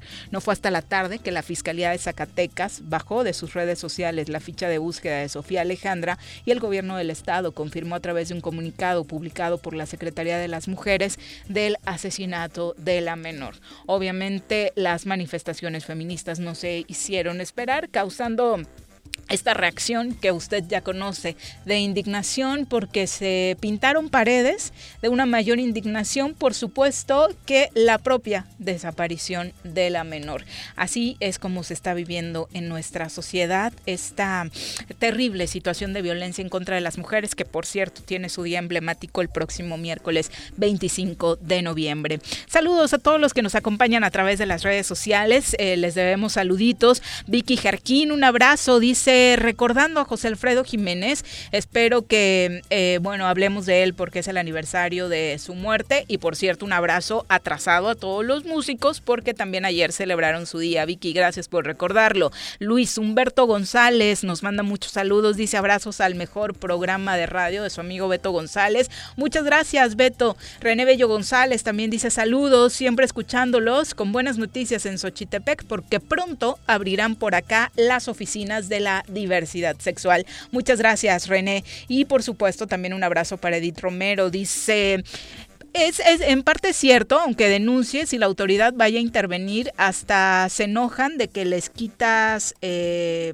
eso, hablo del cubreboc, lo del dióxido de cloro eh, sobre ese tema, dice, eh, la gente hasta se enoja de que les quitas eso, es eh, la gente no quiere entender en torno a muchos temas de la pandemia. Jorge Hernández dice, ya no saquen más noticias del gobierno, no le den importancia al lodo podrido, que ya pronto va a ser, se va a hacer un cambio en las elecciones. Sí, pero falta un buen rato para las elecciones. Adri Chávez dice, como ciudadanos, ¿dónde nos comunicamos? Si vemos que alguien ajeno a una autoridad está talando algún árbol. Pero porfa, que contesten en el momento y así evitar que corten estos arbolitos cuando no es necesario. Ahí dejó el número el secretario, es el 312 1274. Joel JT, también un abrazo para ti. Charlie Peñalosa, también saludos. Y vámonos con la efeméride del día de hoy, que es una celebración importante para el país. 23 de noviembre, Día de la Armada de México. Cada año, la Secretaría de Marina Armada de México, institución militar nacional encargada de velar por la seguridad costera, el mar territorial y el espacio aéreo marítimo de México, celebra el día 23 de noviembre como la fecha memorable en que la recién integrada Marina de Guerra Mexicana logró hacer efectiva la rendición de las tropas españolas que se resistían a reconocer la independencia de México mismas que estuvieron atrincheradas por espacio de varios años en el puerto de Veracruz, especialmente en la fortaleza de Ulúa. El 28 de septiembre de 1821, un día después de que Agustín de Iturbide entrara triunfalmente a la Ciudad de México, se proclamó oficialmente la independencia.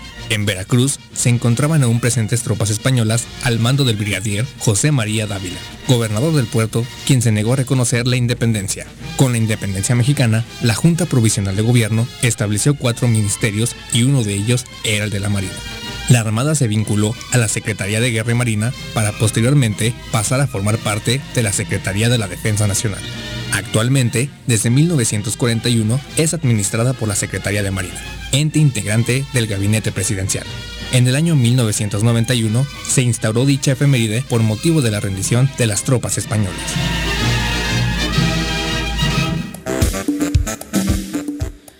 Bueno, y también este fin de semana un hecho terrible, lamentable en el sur del estado de Morelos, eh, del cual la Fiscalía ya manifestó un posicionamiento y una versión oficial. Hablamos de la muerte de un médico en el municipio de Zacatepec. El comunicado de la Fiscalía General del estado de Morelos señala que con relación al incendio registrado en un vehículo automotor estacionado al exterior del Hospital General de Zona número 5, ubicado en Zacatepec, a bordo del el cual perdiera la vida un masculino, la Fiscalía General del Estado de Morelos informa lo siguiente. Señala que desde las 6 de la mañana de este sábado 21 de noviembre se realizó la intervención pericial en el lugar de los hechos, en donde elementos del Servicio Médico Forense realizaron el levantamiento legal de una persona del sexo masculino en calidad de desconocido, el cual se encontraba al interior de una camioneta Chevrolet tipo Cheyenne Pickup con placas de circulación del estado de Guerrero.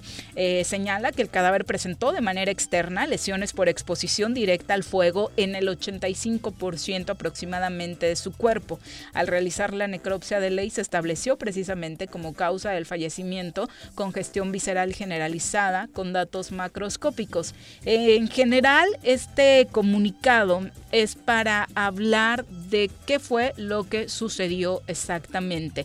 Peritos en la materia localizaron daños derivados del sobrecalentamiento de líneas de distribución de electricidad del auto sin que se encontraran indicios de agentes externos como envases de gasolina, que fue algo que se dijo mucho en redes sociales. De hecho, se sigue diciendo que hubo por ahí presencia de bombas Molotov, lo que podrían haber ocasionado el incendio de esta camioneta. Sin embargo, la fiscalía negó completamente esta versión y hoy también el secretario de gobierno Pablo Ojeda negaba que así hubiera sucedido en donde eh, al parecer eh, se eh, durmió dentro del vehículo con la calefacción prendida y provocó un problema eléctrico en el coche y lo que hizo fue respirar dióxido de carbono y eso hizo que se, perdiera la vida. ¿No había amenazas del crimen organizado? ¿No, hay hacia médicos? No hay, no hay ningún elemento, este, no, no es cierto eso que existían los botes o los bidones con las bombas Molotov. Este, los, hechos ya han sido eh, referidos en un boletín y eh, no hay ningún elemento para suponer que se haya tratado de un eh, homicidio, de una muerte violenta. Exactamente no te iba a preguntar, supuestamente se hablaba de que incluso le habían disparado. No, no, no tiene, no tiene ningún rasgo de violencia, eh, más que la, la, eh, intoxicación por, eh, por dióxido de carbono. Así es, esas son las conclusiones a las que han llegado los servicios periciales de la Fiscalía del Estado que nos han compartido este, para esclarecer este, este caso que mucho llamó la atención. Y de hecho no fue solo rumor en redes sociales, varios medios, incluso internacionales, así lo consignaron hasta que apareció este comunicado de la Fiscalía General del Estado de Morelos. Le decíamos eh, reportes extraoficiales, incluso notas de proceso, de Infobae, eh, señalaban que habrían encontrado incluso casquillos de balas alrededor del vehículo, pero todo esto, le repito, fue totalmente descartado por la Fiscalía General del Estado de Morelos eh, Alex Gutiérrez a través de Facebook dice, uy, pues esas Cheyenne de Chevrolet van a resultar asesinas, no las compren. Me parece absurda la versión de que se prenden espontáneamente los autos. Es la explicación que da la fiscalía. Ya veremos eh, si la conclusión como tal eh, resulta que arroja ese resultado también. Son las 2.25. Regresamos. Quédate en casa. Quédate en casa. Quédate en casa. Quédate en casa. Quédate, quédate, quédate. Y escucha. Paga tu servicio de agua potable en Emiliano Zapata. Aprovecha.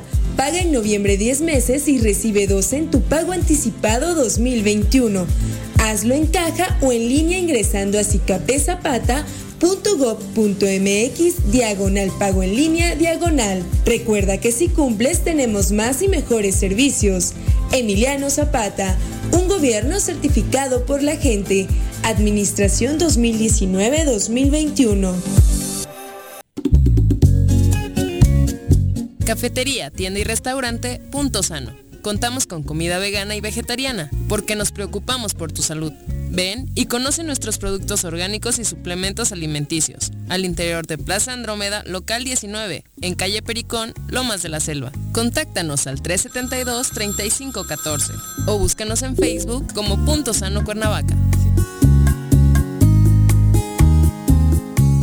El gobierno de Jutepec agradece a los contribuyentes el pago de sus impuestos, ya que a través de esto se ha mantenido la prestación de los servicios públicos urbanos en 2020. Te invitamos a participar en la campaña de pago anticipado del impuesto predial 2021. En noviembre obtén 18% de descuento, 50% a jubilados, pensionados, madres solteras y personas de la tercera edad. Más información al número 777-404-3581, extensión 306. Ayuntamiento de Jitepec, gobierno con rostro humano. ¿Quieres interactuar con nosotros? Búscanos en nuestras redes sociales como El Choro Matutino.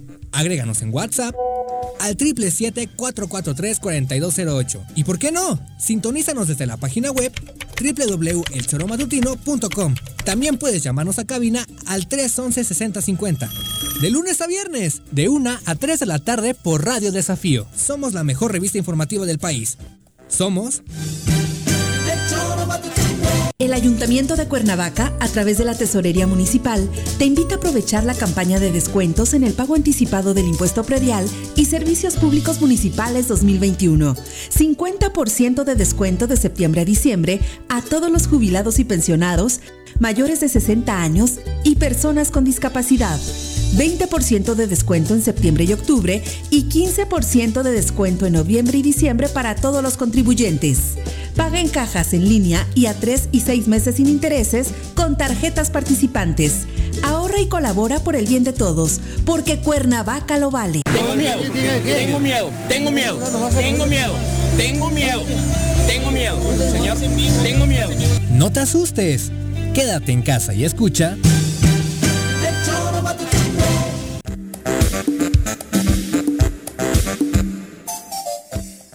Semana pasada, la cifra de las empresas que habían cerrado en la Ciudad de México por la pandemia estaba en 32 mil. Hoy Coparmex, la Confederación Patronal de la República Mexicana, cerró la cifra en 35 mil. Informó que hasta el momento tienen registradas 35 mil empresas que han cerrado en la capital del país a consecuencia de la pandemia del coronavirus. El presidente del organismo, Armando Zúñiga, indicó que con datos del Instituto Mexicano del Seguro Social se tienen registrados más de 2 200 mil empleos perdidos. Aclaro que no todas las empresas que cerraron ofrecían seguro social, lo que obviamente hace que se incremente muchísimo más el número de personas que quedaron desempleadas, más los que tuvieron problemas siendo trabajadores eh, de comercio informal, eh, que obviamente también resultó muy afectado durante el confinamiento. Terribles las cifras que sigue arrojando el COVID-19, nada más en la Ciudad de México. Si hacemos un conteo eh, cerrado en nuestro país, obviamente está para cortarse las venas. Son las 2.29, vamos con el doctor Cipriano Sotelo. Yo de leyes no yo de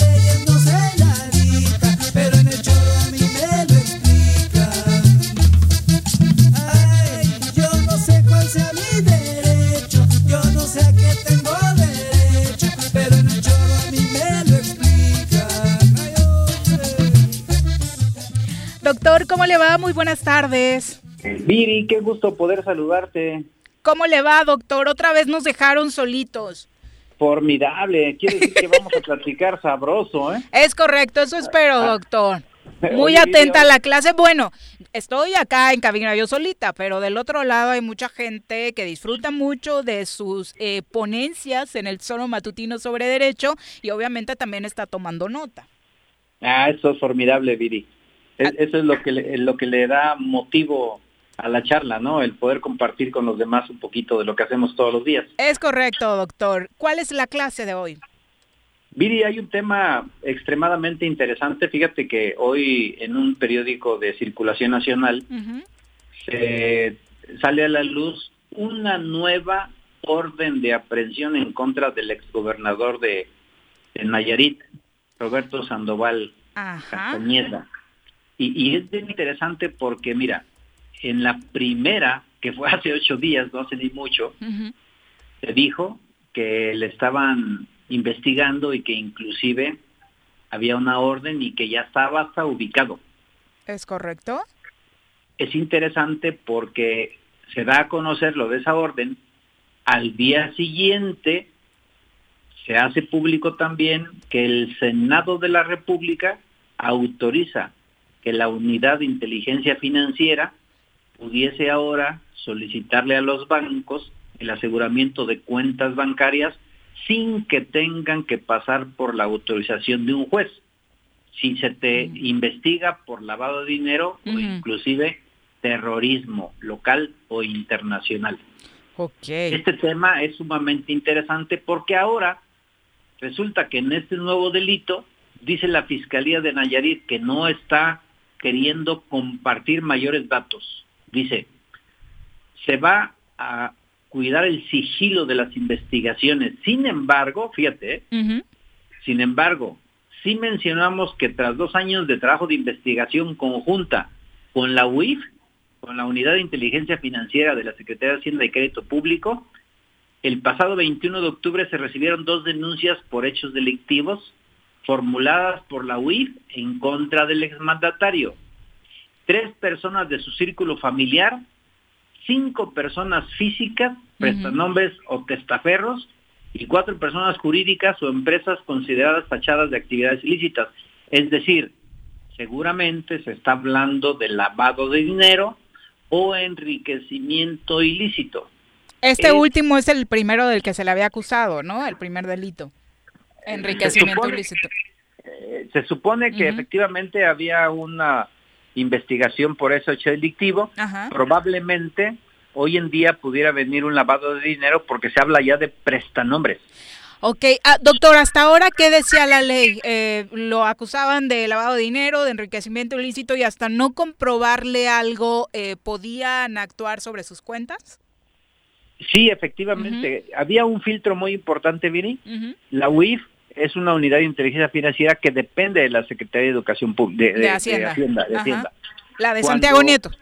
La de Santiago Nieto, es correcto. Cuando termina la investigación, tiene que pedirle a la Fiscalía General de la Nación que haga peticiones a la autoridad judicial y en este caso concreto, cuando se trataba de poder inmovilizar cuentas bancarias, tendría Santiago Nieto que pedirle a Alejandro Gers Manero que solicitara a la vez a un juez de control para que le diera ese tipo de autorizaciones.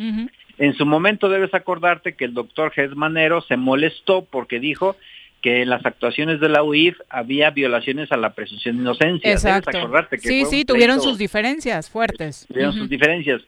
Entonces, ante la oposición constante del doctor Gers Manero, porque consideraba que se estaban anticipando el aseguramiento de activos o de cuentas bancarias cuando no había todavía una investigación que diera certeza a elementos de prueba que traerían como consecuencia el encarcelamiento y, posible sanción penal a algún investigado, pues él se negaba sistemáticamente a solicitar lo que Santiago Nieto le pedía. ¿Qué es lo que hicieron el Senado? Hacer a un lado a Gers Bandero. Le dijeron, ya no vamos a, pedirle a Santiago Nieto que te haga peticiones a ti, Gers Manero, para que tú se las hagas a un juez por tu conducto. Le vamos a autorizar para que él las haga de manera directa a los bancos. Doctor, pero eso es como saltarse al jefe. Exacto, pero además, ¿sabes qué, Bri? No solamente se brincan al jefe, también le quitaron el estorbo que era un juez. Entonces, la UIF ya no tiene que notificarle ni al jefe, que es Gerald Manero, ni tampoco un juez tiene que autorizar el aseguramiento de cuentas bancarias.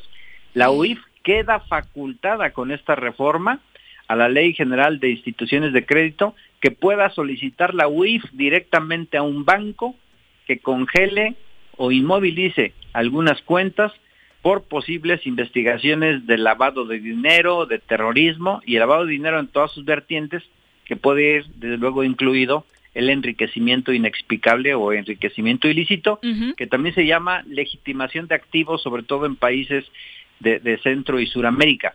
Doctor, en un caso como el de, ajá, en un caso como el de Roberto Sandoval, que ya desde que estaba su administración había muchos rumores de un mal gobierno, de corrupción y demás, uno pensaría, ay, qué bueno que lo van a poder investigar más fácil. El punto es que abren la puerta para que a cualquiera de nosotros, digo, a los que tengan cuentas multimillonarias, pues les pueda hacer esto Santiago Nieto sin preguntarle absolutamente a nadie. Hoy en la mañanera Andrés Manuel López Obrador decía que confiaba plenamente en en el trabajo de Santiago Nieto, en su honestidad y que no va a cometer abusos y demás, pero es real, actuará con total libertad. Total libertad desde el punto de vista jurídico. Mira, este Viri, nos estamos adelantando a los tiempos de lo que hacen los estadounidenses. Okay. Te quiero comentar que cuando estuvimos nosotros haciendo la investigación del sistema de justicia oral, eh, pues andamos en busca del conocimiento de lo que significaría en algunas áreas específicas del procedimiento. Claro. Tuvimos la necesidad de ir a Estados Unidos a verificar de manera personal algunas audiencias y me di cuenta, Viri, que a diferencia de México, donde si tú pides una orden de aprehensión o pides inclusive una orden de cateo, tienes como fiscal que justificar la necesidad de catear el domicilio, la necesidad de tener a la persona y tiene que haber elementos de pruebas suficientes que justifiquen la detención o inclusive la violación a la intimidad del domicilio. Claro. Sin embargo, Viri, e, este tema en el derecho mexicano nos lleva días incluso, puede ser horas, inclusive días, hasta dos días marca el Código Nacional de Procedimientos Penales para que un juez pueda darte o negarte la orden que tú le solicites, sea de aprehensión o de cateo. En Estados Unidos, Viri, te comentaba que tuve la oportunidad de ver algo similar en dos minutos se otorgan las órdenes. Pero fíjate, fíjate lo interesante. Llega el policía con el juez, llegó en mi presencia, pude percatarme, pude vivir esa experiencia y le dice al juez, señor juez, queremos una orden de aprehensión en contra de Juan Pérez que está ubicado por el delito de X, lavado de dinero. Y su domicilio es Avenida de los Gallos número 7, Colonia X. El juez ni siquiera le dice, a ver, demuéstramelo o tráeme la investigación. Simplemente le dice, levante su mano izquierda y su mano derecha póngala sobre esta Biblia y jure que me está diciendo la verdad. Juro que estoy diciendo la verdad. Expídase la orden y usted le advierto que asume las consecuencias jurídicas y la información es falsa. Y en dos minutos, Billy, les da la, les da la solicitud que les que le están pidiendo los policías o fiscales. En México no tenemos ese sistema, tiene que pasar por un filtro de análisis donde el juez tiene que verificar que toda la investigación efectivamente tenga un soporte jurídico de seguridad legal pues, para no molestar a cualquier persona. Allá le finca responsabilidad al policía si mintió. Aquí el juez es el que se avienta el tirito. Pero, pero vamos, parece ser que a un tránsito de lo que están haciendo los estadounidenses con esta reforma. La UIF ya no necesita pedirle al Ministerio Público que le pida a un juez una orden para inmovilizar cuentas, ya no van a necesitar que un juez lo autorice.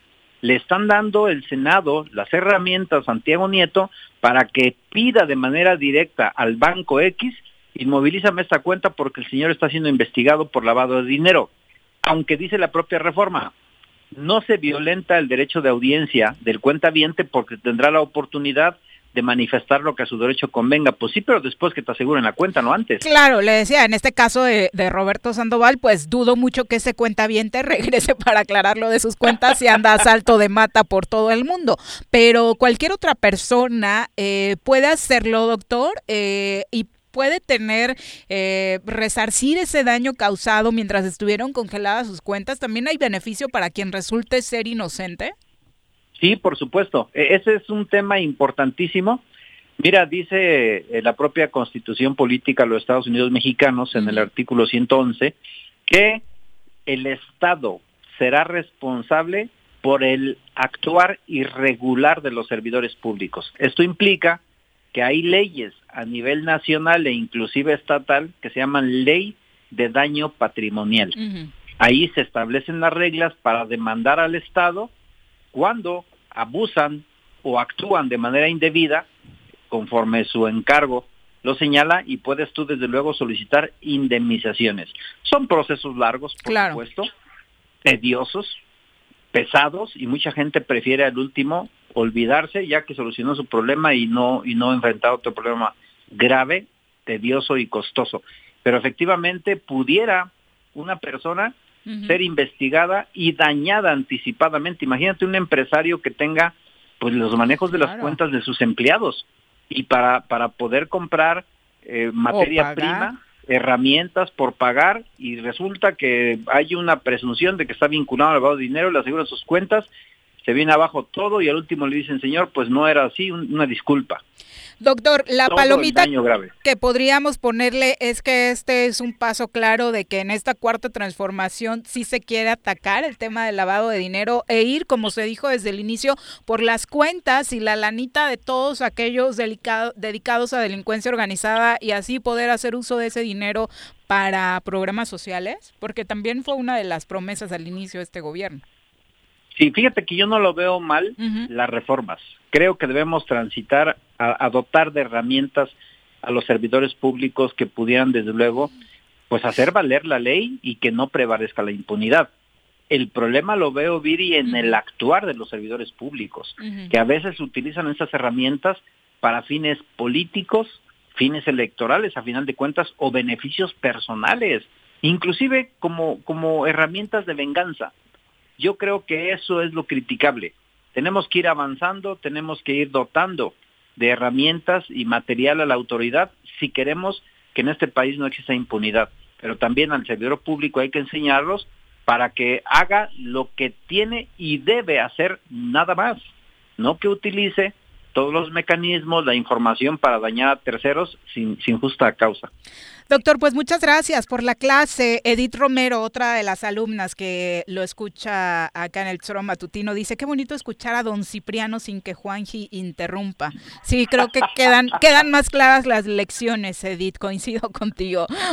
Doctor, muchas gracias por acompañarnos. Gracias, Edith. Gracias, mi querida Viri. Sabes que estamos a la orden. ¿eh? ¿Dónde lo encuentra nuestro público para quienes quieran tomar clases ya más en forma? Por supuesto, por supuesto, Viri, si quieren estudiar Derecho, pero en serio, ya sabe que estamos en la Universidad de Ciencias Jurídicas, ubicados en Avenida Álvaro Obregón 909, Colonia Carolina, o puede llamarnos al 244-3090, sobre todo que ahorita seguimos con la contingencia provocada por la pandemia de coronavirus. Ay, sí. ¿Hasta cuándo, doctor? ¿Hasta cuándo? Seguramente nos va a llevar medio año más, Viri. Casi te lo puedo asegurar. Cuanto menos. Doctor, muchas gracias. Gracias, Viri. Un saludo para todos. Muy buenas tardes. Eh, son las 2.43 de la tarde. Gerardo Cast a través de YouTube. Dice, ahí recuerden que ahí también nos pueden dejar sus mensajes. ¿eh? Por acá le damos lectura cada que eh, tengamos espacio, por supuesto, para la retroalimentación tan oportuna en el Zoro. Dice Gerardo a través de YouTube, soy de Cuautla y hay grupos económicos interesados en no permitir la entrada de gas natural, ya que ellos comercializan el gas LP. Se realizaron obras para captar las aguas negras de las colonias de Yecapixtla y de Cuautla, aumentando el volumen de agua disponible. Así que el agua para el campo está garantizada. Lo decíamos, Gerardo, ese fue el principal compromiso que hizo hoy en la rueda de prensa la Comisión Federal de Electricidad de no tocar el agua de estas comunidades y que la termoeléctrica pues obviamente solo utilizaría las aguas negras tratadas. Ojalá así sea que es el uno de los principales miedos de estas comunidades. Isabel Torres también un abrazo para ti y bueno Gerardo finaliza diciendo los paneles solares eh, no pueden cubrir las necesidades de electricidad que tiene la región otro compromiso también a Gerardo fue darles, por supuesto, una tarifa eléctrica muchísimo más acorde con lo que las comunidades estarían ofreciendo en este caso. En caso, por supuesto, de que operara la termoeléctrica y el gasoducto, porque todavía pues no está la última palabra por parte de las comunidades. Son las 2.45, nos vamos a las internacionales. París, Bilbao, Dubai, Chichen Itza,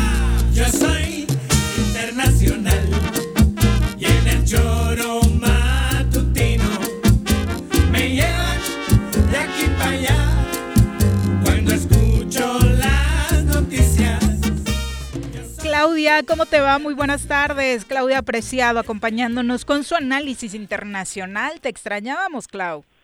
Muchas gracias. Yo también ya te extrañaba, Viri. Bueno, a todos los que siempre están por allá, pero a veces no vemos, ¿no? y también a quienes de pronto nos acompañan.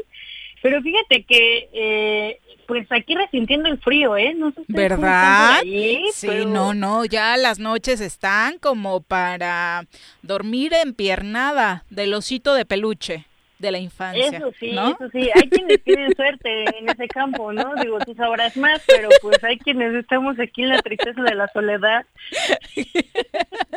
Qué bárbara, Claudia.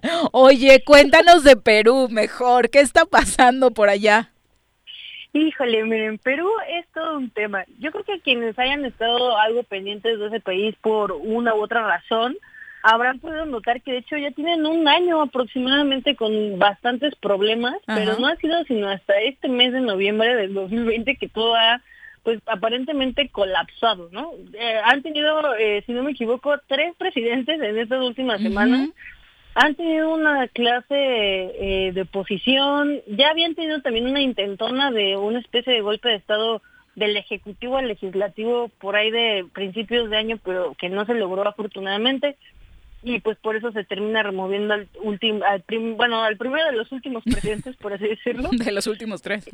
Exactamente, y, y pues bueno, ha llegado a un punto en el que hay una crisis absoluta, no solamente en términos políticos, sino que también económicamente los inversionistas extranjeros están muy preocupados por lo que está pasando y entonces están retirando capitales del Perú.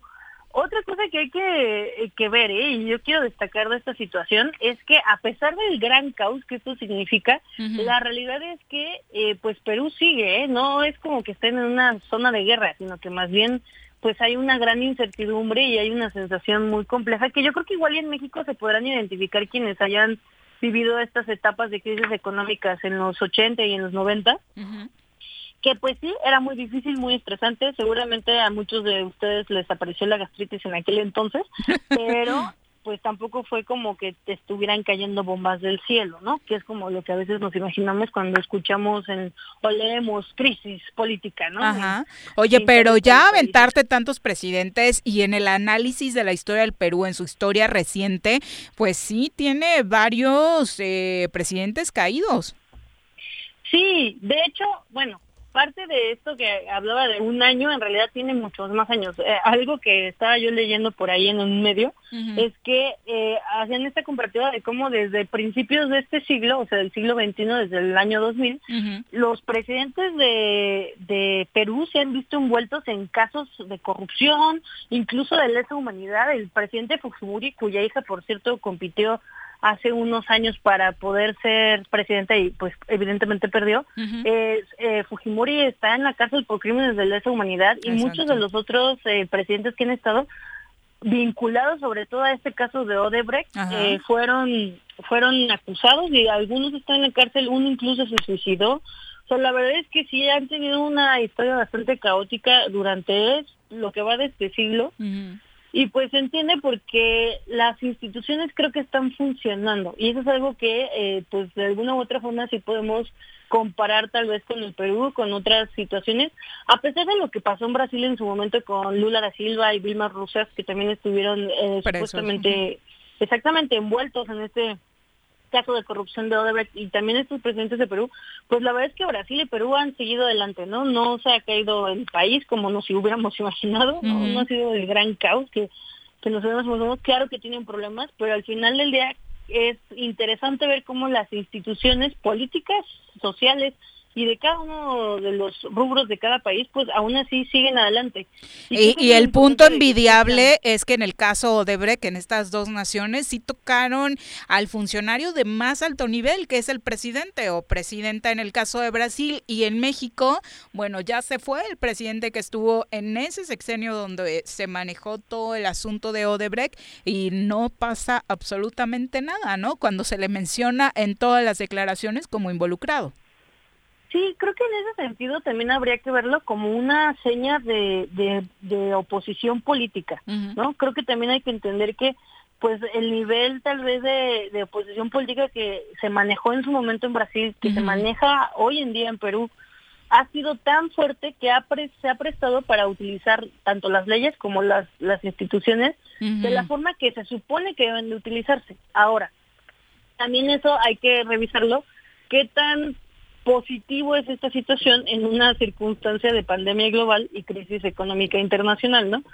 Creo que aunque es admirable, también hay que pensar por el bienestar de la mayoría y la verdad es que Perú no creo que se pueda permitir más tiempo en medio de esta crisis política porque alguien tiene que tomar las decisiones, ¿no? Ya sea bien o mal, pero alguien las tiene que tomar porque al final del día hay que tomar eh, medidas, no solamente para contrarrestar la pandemia, sino para tratar de manejar la situación económica. Y pues el gabinete, cuando el presidente sale, pues el gabinete de alguna u otra forma deja de trabajar porque pues ellos son parte del Poder Ejecutivo. Y en el momento en el que el Poder Ejecutivo es, removido de sus de sus cargos, pues eh, los que hayan estado como sus secretarios de Estado, pues tienen que de alguna forma parar de trabajar o tratar de trabajar pero sin realmente tener una orden del Poder Ejecutivo. Es una situación legal muy compleja. ¿Y cuánto va a durar este nuevo presidente, Clau?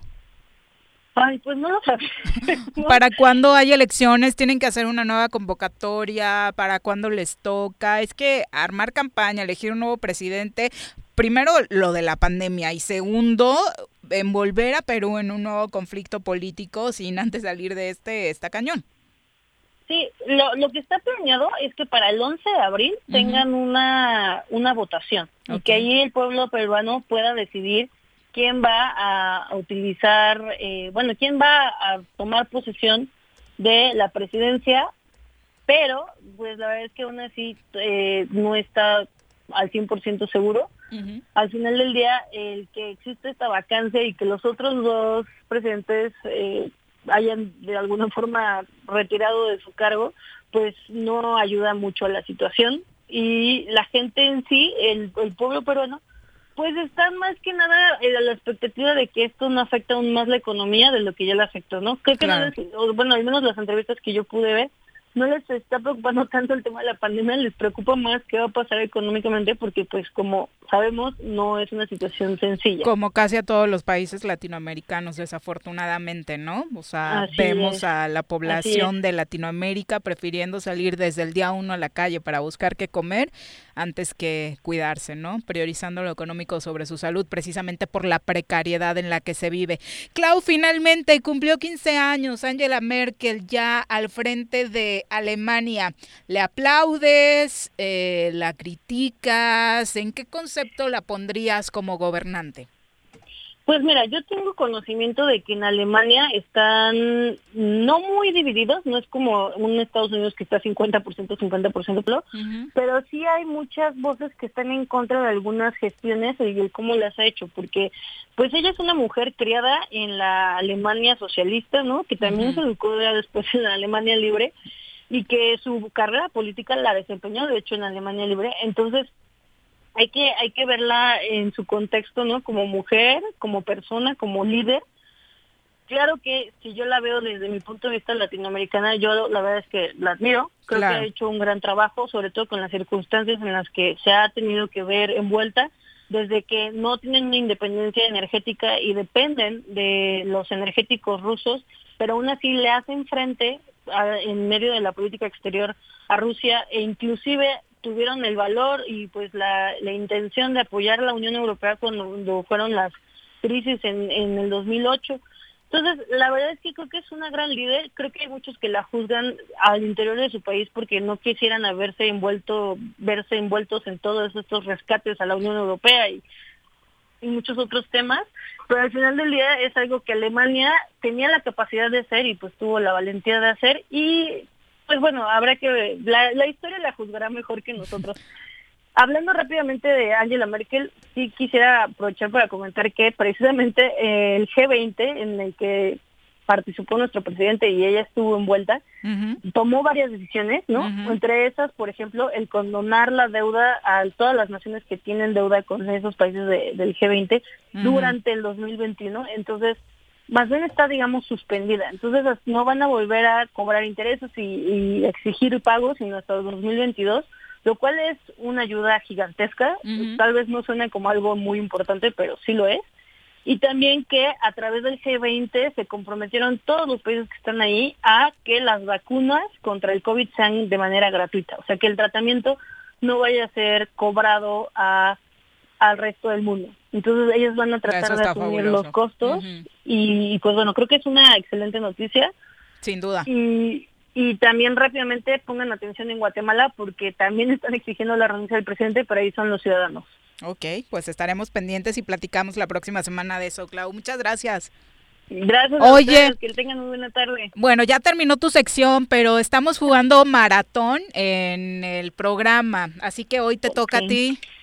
Ok, Eh, eh, acá nos acompaña Bruno de Deportes y él va a ser la mano santa que saque tu tarjeta. Aunque no lo apruebes, así va a ser. Es tu representante en cabina, ¿ok? Va, Saca bien. la tarjetita, Bruno. Y di un número del 1 al 6 para que sea la pregunta que te haga. Qué barbaridad. A Bruno le fue muy mal, así que si hoy se burla de ti, puedes hacer caso omiso porque no tiene calidad moral. Ok. Número del 1 al 6, Clau. Eh, número del 1 al 6, pues vamos a decir que 2. A ver, la pregunta número 2 de la tarjetita que sacaste, Bruno, ¿cuál es? Nada más Eh, la pregunta. ok. Ujú. ¿Qué emperador, ¿Qué emperador trasladó en el año 324 la sede del Imperio Romano al, Bi- al Bizancio, a la que rebautizó para darle más caché con su propio nombre? Eh, Bizantino. Ajá, bizantino, ¿no? Bi- no, es Biza- Bizancio. Ok, bueno, lo siento. ¿Quieres opciones? Sí, sí. ¿Quieres opciones, Clau? Ah, bueno, si se puede. Sí, a ver, la pregunta otra vez con opciones. Eh, opción. Ah, la pregunta otra vez. Repítesela y y ahora ¿Qué emperador trasladó en el año 324 la sede del Imperio Romano a Bizancio, al, a la que rebautizó para darle más caché con su propio nombre. Eh, opción número A, Adriano, opción número B, César Augusto y opción número C, Constantino. Ah, Constantino. Sí, te tocó tu tema, Clau. Muy bien, sabía que no ibas a fallar. Aplausos, ahí está la ovación de fondo. gracias, gracias. Haces que puntúen eh, mucho más fuerte este sector femenino en el Tesoro, que son las que más respuestas acertadas han dado, Clau. Excelente. Una cosa más, por favor, les voy a pedir que me manden su lista de cafés para que mañana se los mande ya que esté el señor Santillán. Ah, ok. Sí viene mañana Paco, porque andaba con compromiso. Sí viene mañana Paco, sí, sí. Ahorita te mandamos. Que sea pagada esa apuesta. Es que, miren, la verdad es que me embauqué en el buen fin y entonces... Por eso no se los mandé la semana pasada, sinceramente. Espero que hayas comprado una cafetera Dolce Gusto porque es el único que nos gusta. Híjole, este, les voy a quedar mal en eso. Pero no es cierto, Clau. Mi jersey de los Green Bay Packers se los presumo, aunque anden perdiendo. Un abrazo, Clau. Buenas tardes. Buenas tardes. 2.58, ¿qué creen? ¿Que ya nos vamos? Pues no, tenemos como media hora para hablar de deportes. Las pelotas, las pelotas, las pelotas juega usted. No hay deporte en este mundo donde no las use usted. Las pelotas, las pelotas, las que sueña para usted. Son las de Ninelli, Niurka, Maradona y Pele. Las pelotas, las pelotas, las pelotas, sabe usted. Son las mismas en Bilbao. En Temisco, en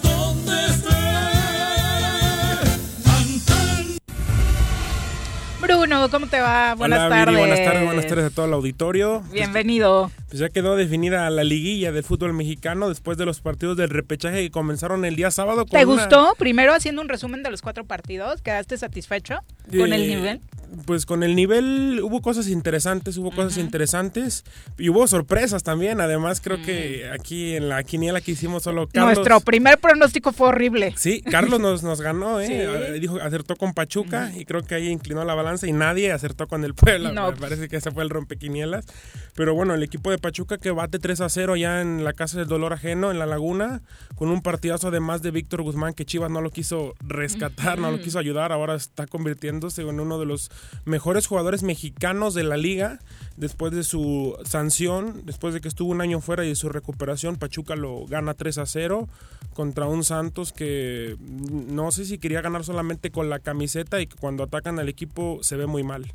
Muy mal, y la verdad es que eh, se notaba, y ahorita hablarás de Monterrey, pero también una desestimación del rival, ¿no? Sí, sí, sí, o sea, eso, sabían que cerraban en casa, creyeron que la casa del dolor ajeno iba a pesar mal, pero no hay afición, ahora sí, es un tú por tú más parejo. Sí, además bastante parejo porque si hay un empate se van a penales, en el caso de Puebla, y los penales, aunque digan que no son para cualquiera, pues sí son para cualquiera lo puede Son traicioneros. son traicioneros ya dentro de los... Pero sorpresivo a todo lo que da. Digo, habrá gente como Carlos que por amor a Tuzos o por lo que quieras, algún sentimiento ajeno al fútbol, pues pueda apostarle a Tuzos en este partido, pero la verdad es que era amplio favorito, particularmente por la localía. Y además de que Santos lo venía haciendo bien en casa y Pachuca había sido irregular en todo el torneo, había tenido muchos altibajos, pero lo logró vencer allá en, en La Laguna y bueno, la escuadra de las Chivas Rayadas del Guadalajara que vencen a Necaxa en un partido donde sí lo mereció más Chivas, creo que intentó más, atacó más, por ahí también hay un pisotón del Brujo Antuna a los seis minutos donde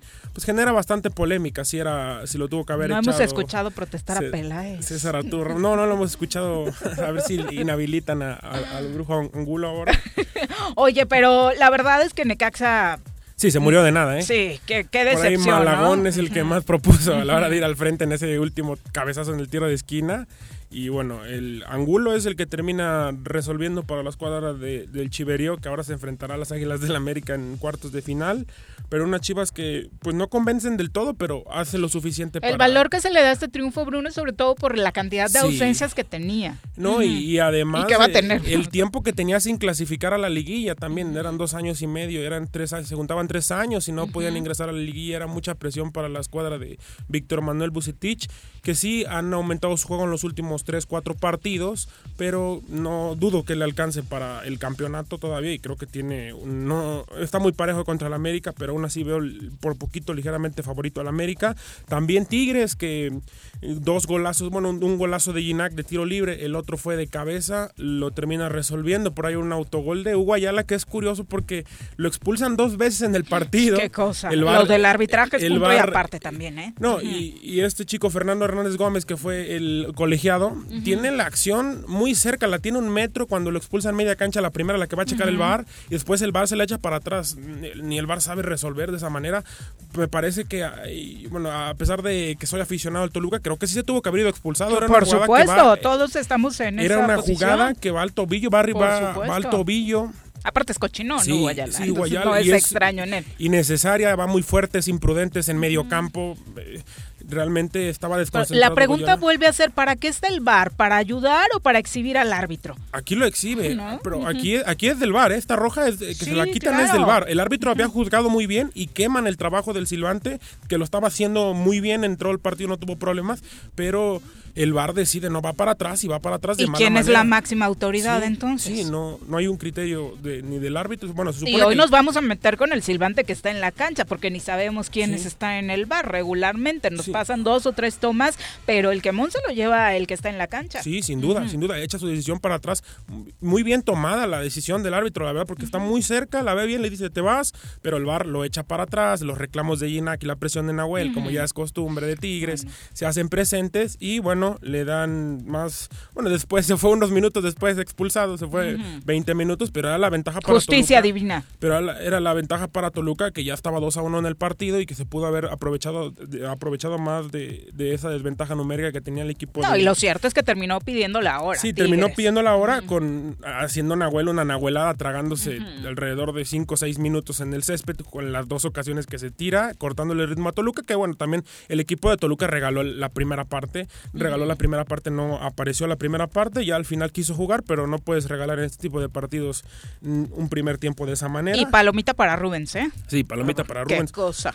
A sus 80 años. un segundo, joven promesa. Una joven promesa del balompié.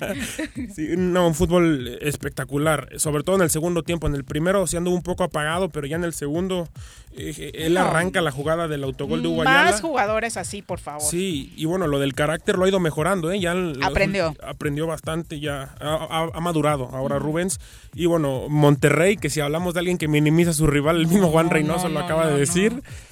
le vence, vence Puebla en penales a la escuadra rayada, 2 a 2 quedan en el partido de último minuto. El buen peruano, el buen peruano mexicano Santi Ormeño lo empata y bueno, ya los penales. El rey de la E-Liga, ¿no? MX. Sí, el rey de la E-Liga. Oye, un punto que debemos decir positivo es que, aunque dimos favorito a Monterrey, sí enfatizamos de Puebla no va a ser algo fácil. Yo puse de ejemplo el partido que nos complicó muchísimo en la jornada 2 apenas y así a varios eh, equipos. Y, ajustó muy bien en su sector defensivo, ¿eh? porque era lo que más carecía este equipo, porque al frente pues tiene chicos como Omar Fernández, como Santi Ormeño, que te saben hacer juego, te saben crear oportunidades y peligro, pero lo que fallaba era un poco en el sector defensivo y ajusta de buena manera. Se enfrentaba a una de las mejores ofensivas de la liga, que era Monterrey, y lo supo sacar. Además con Viconis, que también es un factor. Porterazo, un porterazo y les va a ser muy funcional en la liguilla, ya lo fue en el repechaje y supongo que después de este recorrido, supongo que le avisaron desde anoche que iba a estar cerrada la basílica y se, por eso se fue de rodillas de una portería a otra, ¿no? para agradecer precisamente el pase del Puebla que ahora, bueno, tiene muy ahora complicado. a la liguilla. Qué lástima por toda la afición de Puebla que no va a poder estar en el Cuauhtémoc para Tú imagínate tantos años, ¿no? Sí, Bueno, en general de todos, o sea, la gente de Tigres desearía estar entregadísima, o sea, te pones en el papel de todos los aficionados, obviamente por peculiaridades para todos es bien complicado. Sí, es, bastante complicado. Imagínate si ganamos la novena y no estamos en el estadio. sobre todo en una liguilla, bueno, un ejemplo, las Chivas cuando van a la Azteca tienen un 40% de los aficionados son de las Chivas. O más, no, les va muy bien en la sí, les va muy bien en, Creo que sí tienen de hecho más gente acá que en Amen. En Jalisco, ¿no? Porque en Jalisco, por el arraigo de, de Atlas, por ejemplo, se divide muchísimo más. Y el América también tiene mucha afición. En, sí, en el América también arrastra mucho. Pero bueno, con estos resultados, los cuartos de final han quedado de la siguiente manera. El equipo de León se enfrenta a Puebla. Se abría hasta los horarios, al mediodía se fueron publicados. Eh, el miércoles a las 7 de la noche es el Puebla contra León en el Estadio Cuauhtémoc. También el miércoles se juega el Chivas en, en el Akron contra el América a las 9 de la 9 con 6 de la noche. Y Tigres es el día, recibe el día jueves a la escuadra de Cruz Azul a las 7 de la noche y Pachuca contra Pumas, un partido también interesante. Creo que todos los partidos pintan interesantes, ahora ya que no podemos descartar al Puebla porque puede dar otra sorpresa. Pero obviamente donde está muy claro el favorito, el favorito al título, no solo a ganar este partido, creo que es el favorito al título porque así lo demostró durante todo el torneo. Y creo que si de algo no peca Ambris es de minimizar a sus rivales, sí, además, y lo han lo ha hecho su equipo y cuando lo hace les pega una buena Sí, les pega una buena regañada. Su personalidad no, no permite Él lo ha dicho ¿no? cuando sus jugadores son sobrados, los regaña que siempre hay que tenerle respeto al rival porque también son 11 que pueden jugar de la misma o de la mejor manera que ellos. Exacto. Y por ejemplo, el turco ayer en la cancha sí se notaba que no tenía ni idea No, le de pasó quién era encima, el Puebla, ¿eh? O sea, tan solo por haber recordado ese partido contra Cruz Azul o contra Toluca, cualquiera que hubieras visto con uno solo, sabías cómo jugarle y contenerlo. Si le salió bien por la superioridad del plantel en el primer tiempo, pero Turco no estudió a su No, rival en el repechaje. Para nada, sí quiso confiar de la calidad que tenía su plantel Ujú. sin estudiar la- las debilidades que podría tener el Puebla.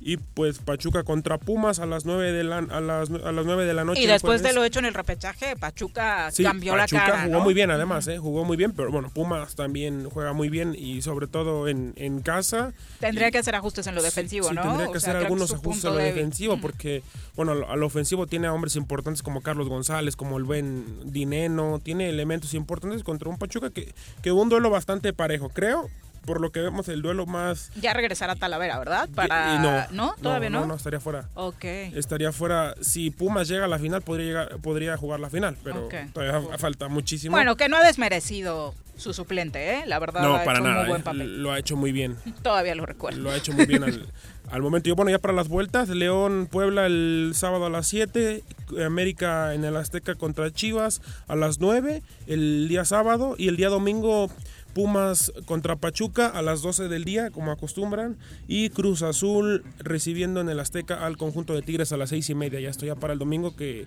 es donde se cerrarían ya los cuartos de final rumbo a las semifinales. Qué cosa, pues calientitos, hay clásico, que siempre es un duelo de mucha pasión. Esperemos que nos regalen un buen espectáculo. Y el Tigres Cruz Azul, que últimamente ha terminado en bronca, esperemos que Sí, calmen los ánimos entre, entre y que Pizarro todo y, quede en la entre cancha, Pizarro ¿no? y Dante Siboldi, Siboldi, se sí. dijeron de palabras la vez pasada lo que dijo Aquino ¿no? también que calienta calientito. con, con. Cata Y Sí, ojalá que mejore el arbitraje, porque Sí. de verdad dejó mucho que desear en el repechaje. sí ojalá que, que- que mejore de, de buena manera Oye, ¿y en la tercera división cómo nos fue? Sí, bueno, A lo- los equipos de Morelos. Los Tigres ganaron 2 a 0 en el derby de Yautepec, dando un buen partido, aprovechando bien de buena manera dos errores defensivos en, en la saga de, de CDI, donde uno fue en la salida y otro fue un tiro libre que pues es de muy lejos, de tres cuartos de cancha, no la ve bien el portero, a media altura se le cuela. Y bueno, lo termina ganando merecidamente Tigres Yautepec porque hizo más dentro de los 90 minutos al equipo de CDI Yautepec. El equipo de Xochitepec, que es Fortoros, que pierde 1-0 contra Guerreros Puebla. La Selva Cañera pierde también en casa contra la Academia Coextlan por la mínima. Y bueno, esos son los equipos de Morelos y los caudillos de Morelos que también lo supieron ganar.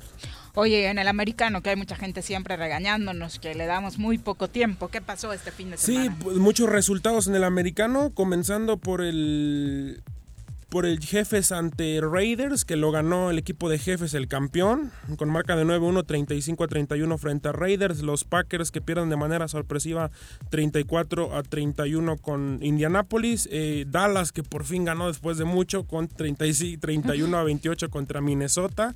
Delfines que venía de 5 victorias y pierde contra Broncos 20 a 13. Eh, Jets que son el peor equipo con 10 derrotas ven- caen 34 a 28 contra Los Ángeles, contra los cargadores de Los Ángeles. Titanes vence 30 a 24 a Baltimore. Eh, los Leones de Detroit caen 20 a 0 contra Carolina. Las Águilas de Filadelfia también caen en su visita a Cleveland, a Cleveland Ohio, 22 a, a 17. Patriotas pierde de manera sorpresiva contra Houston, 27 a 20.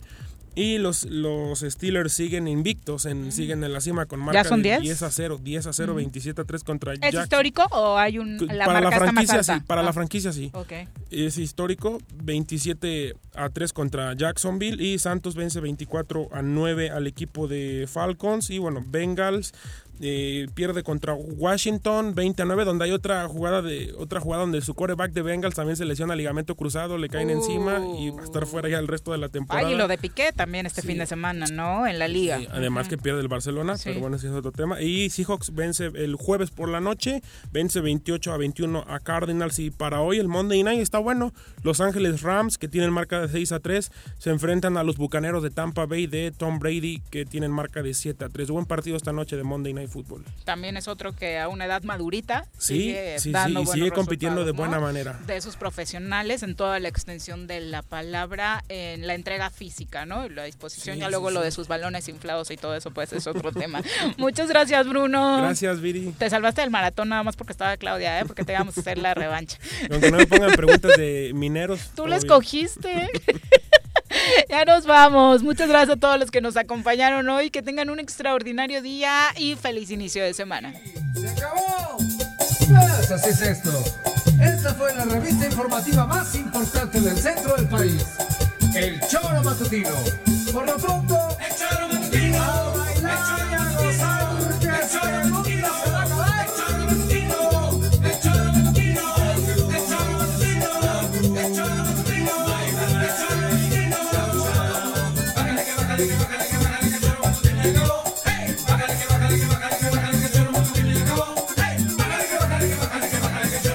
acabó.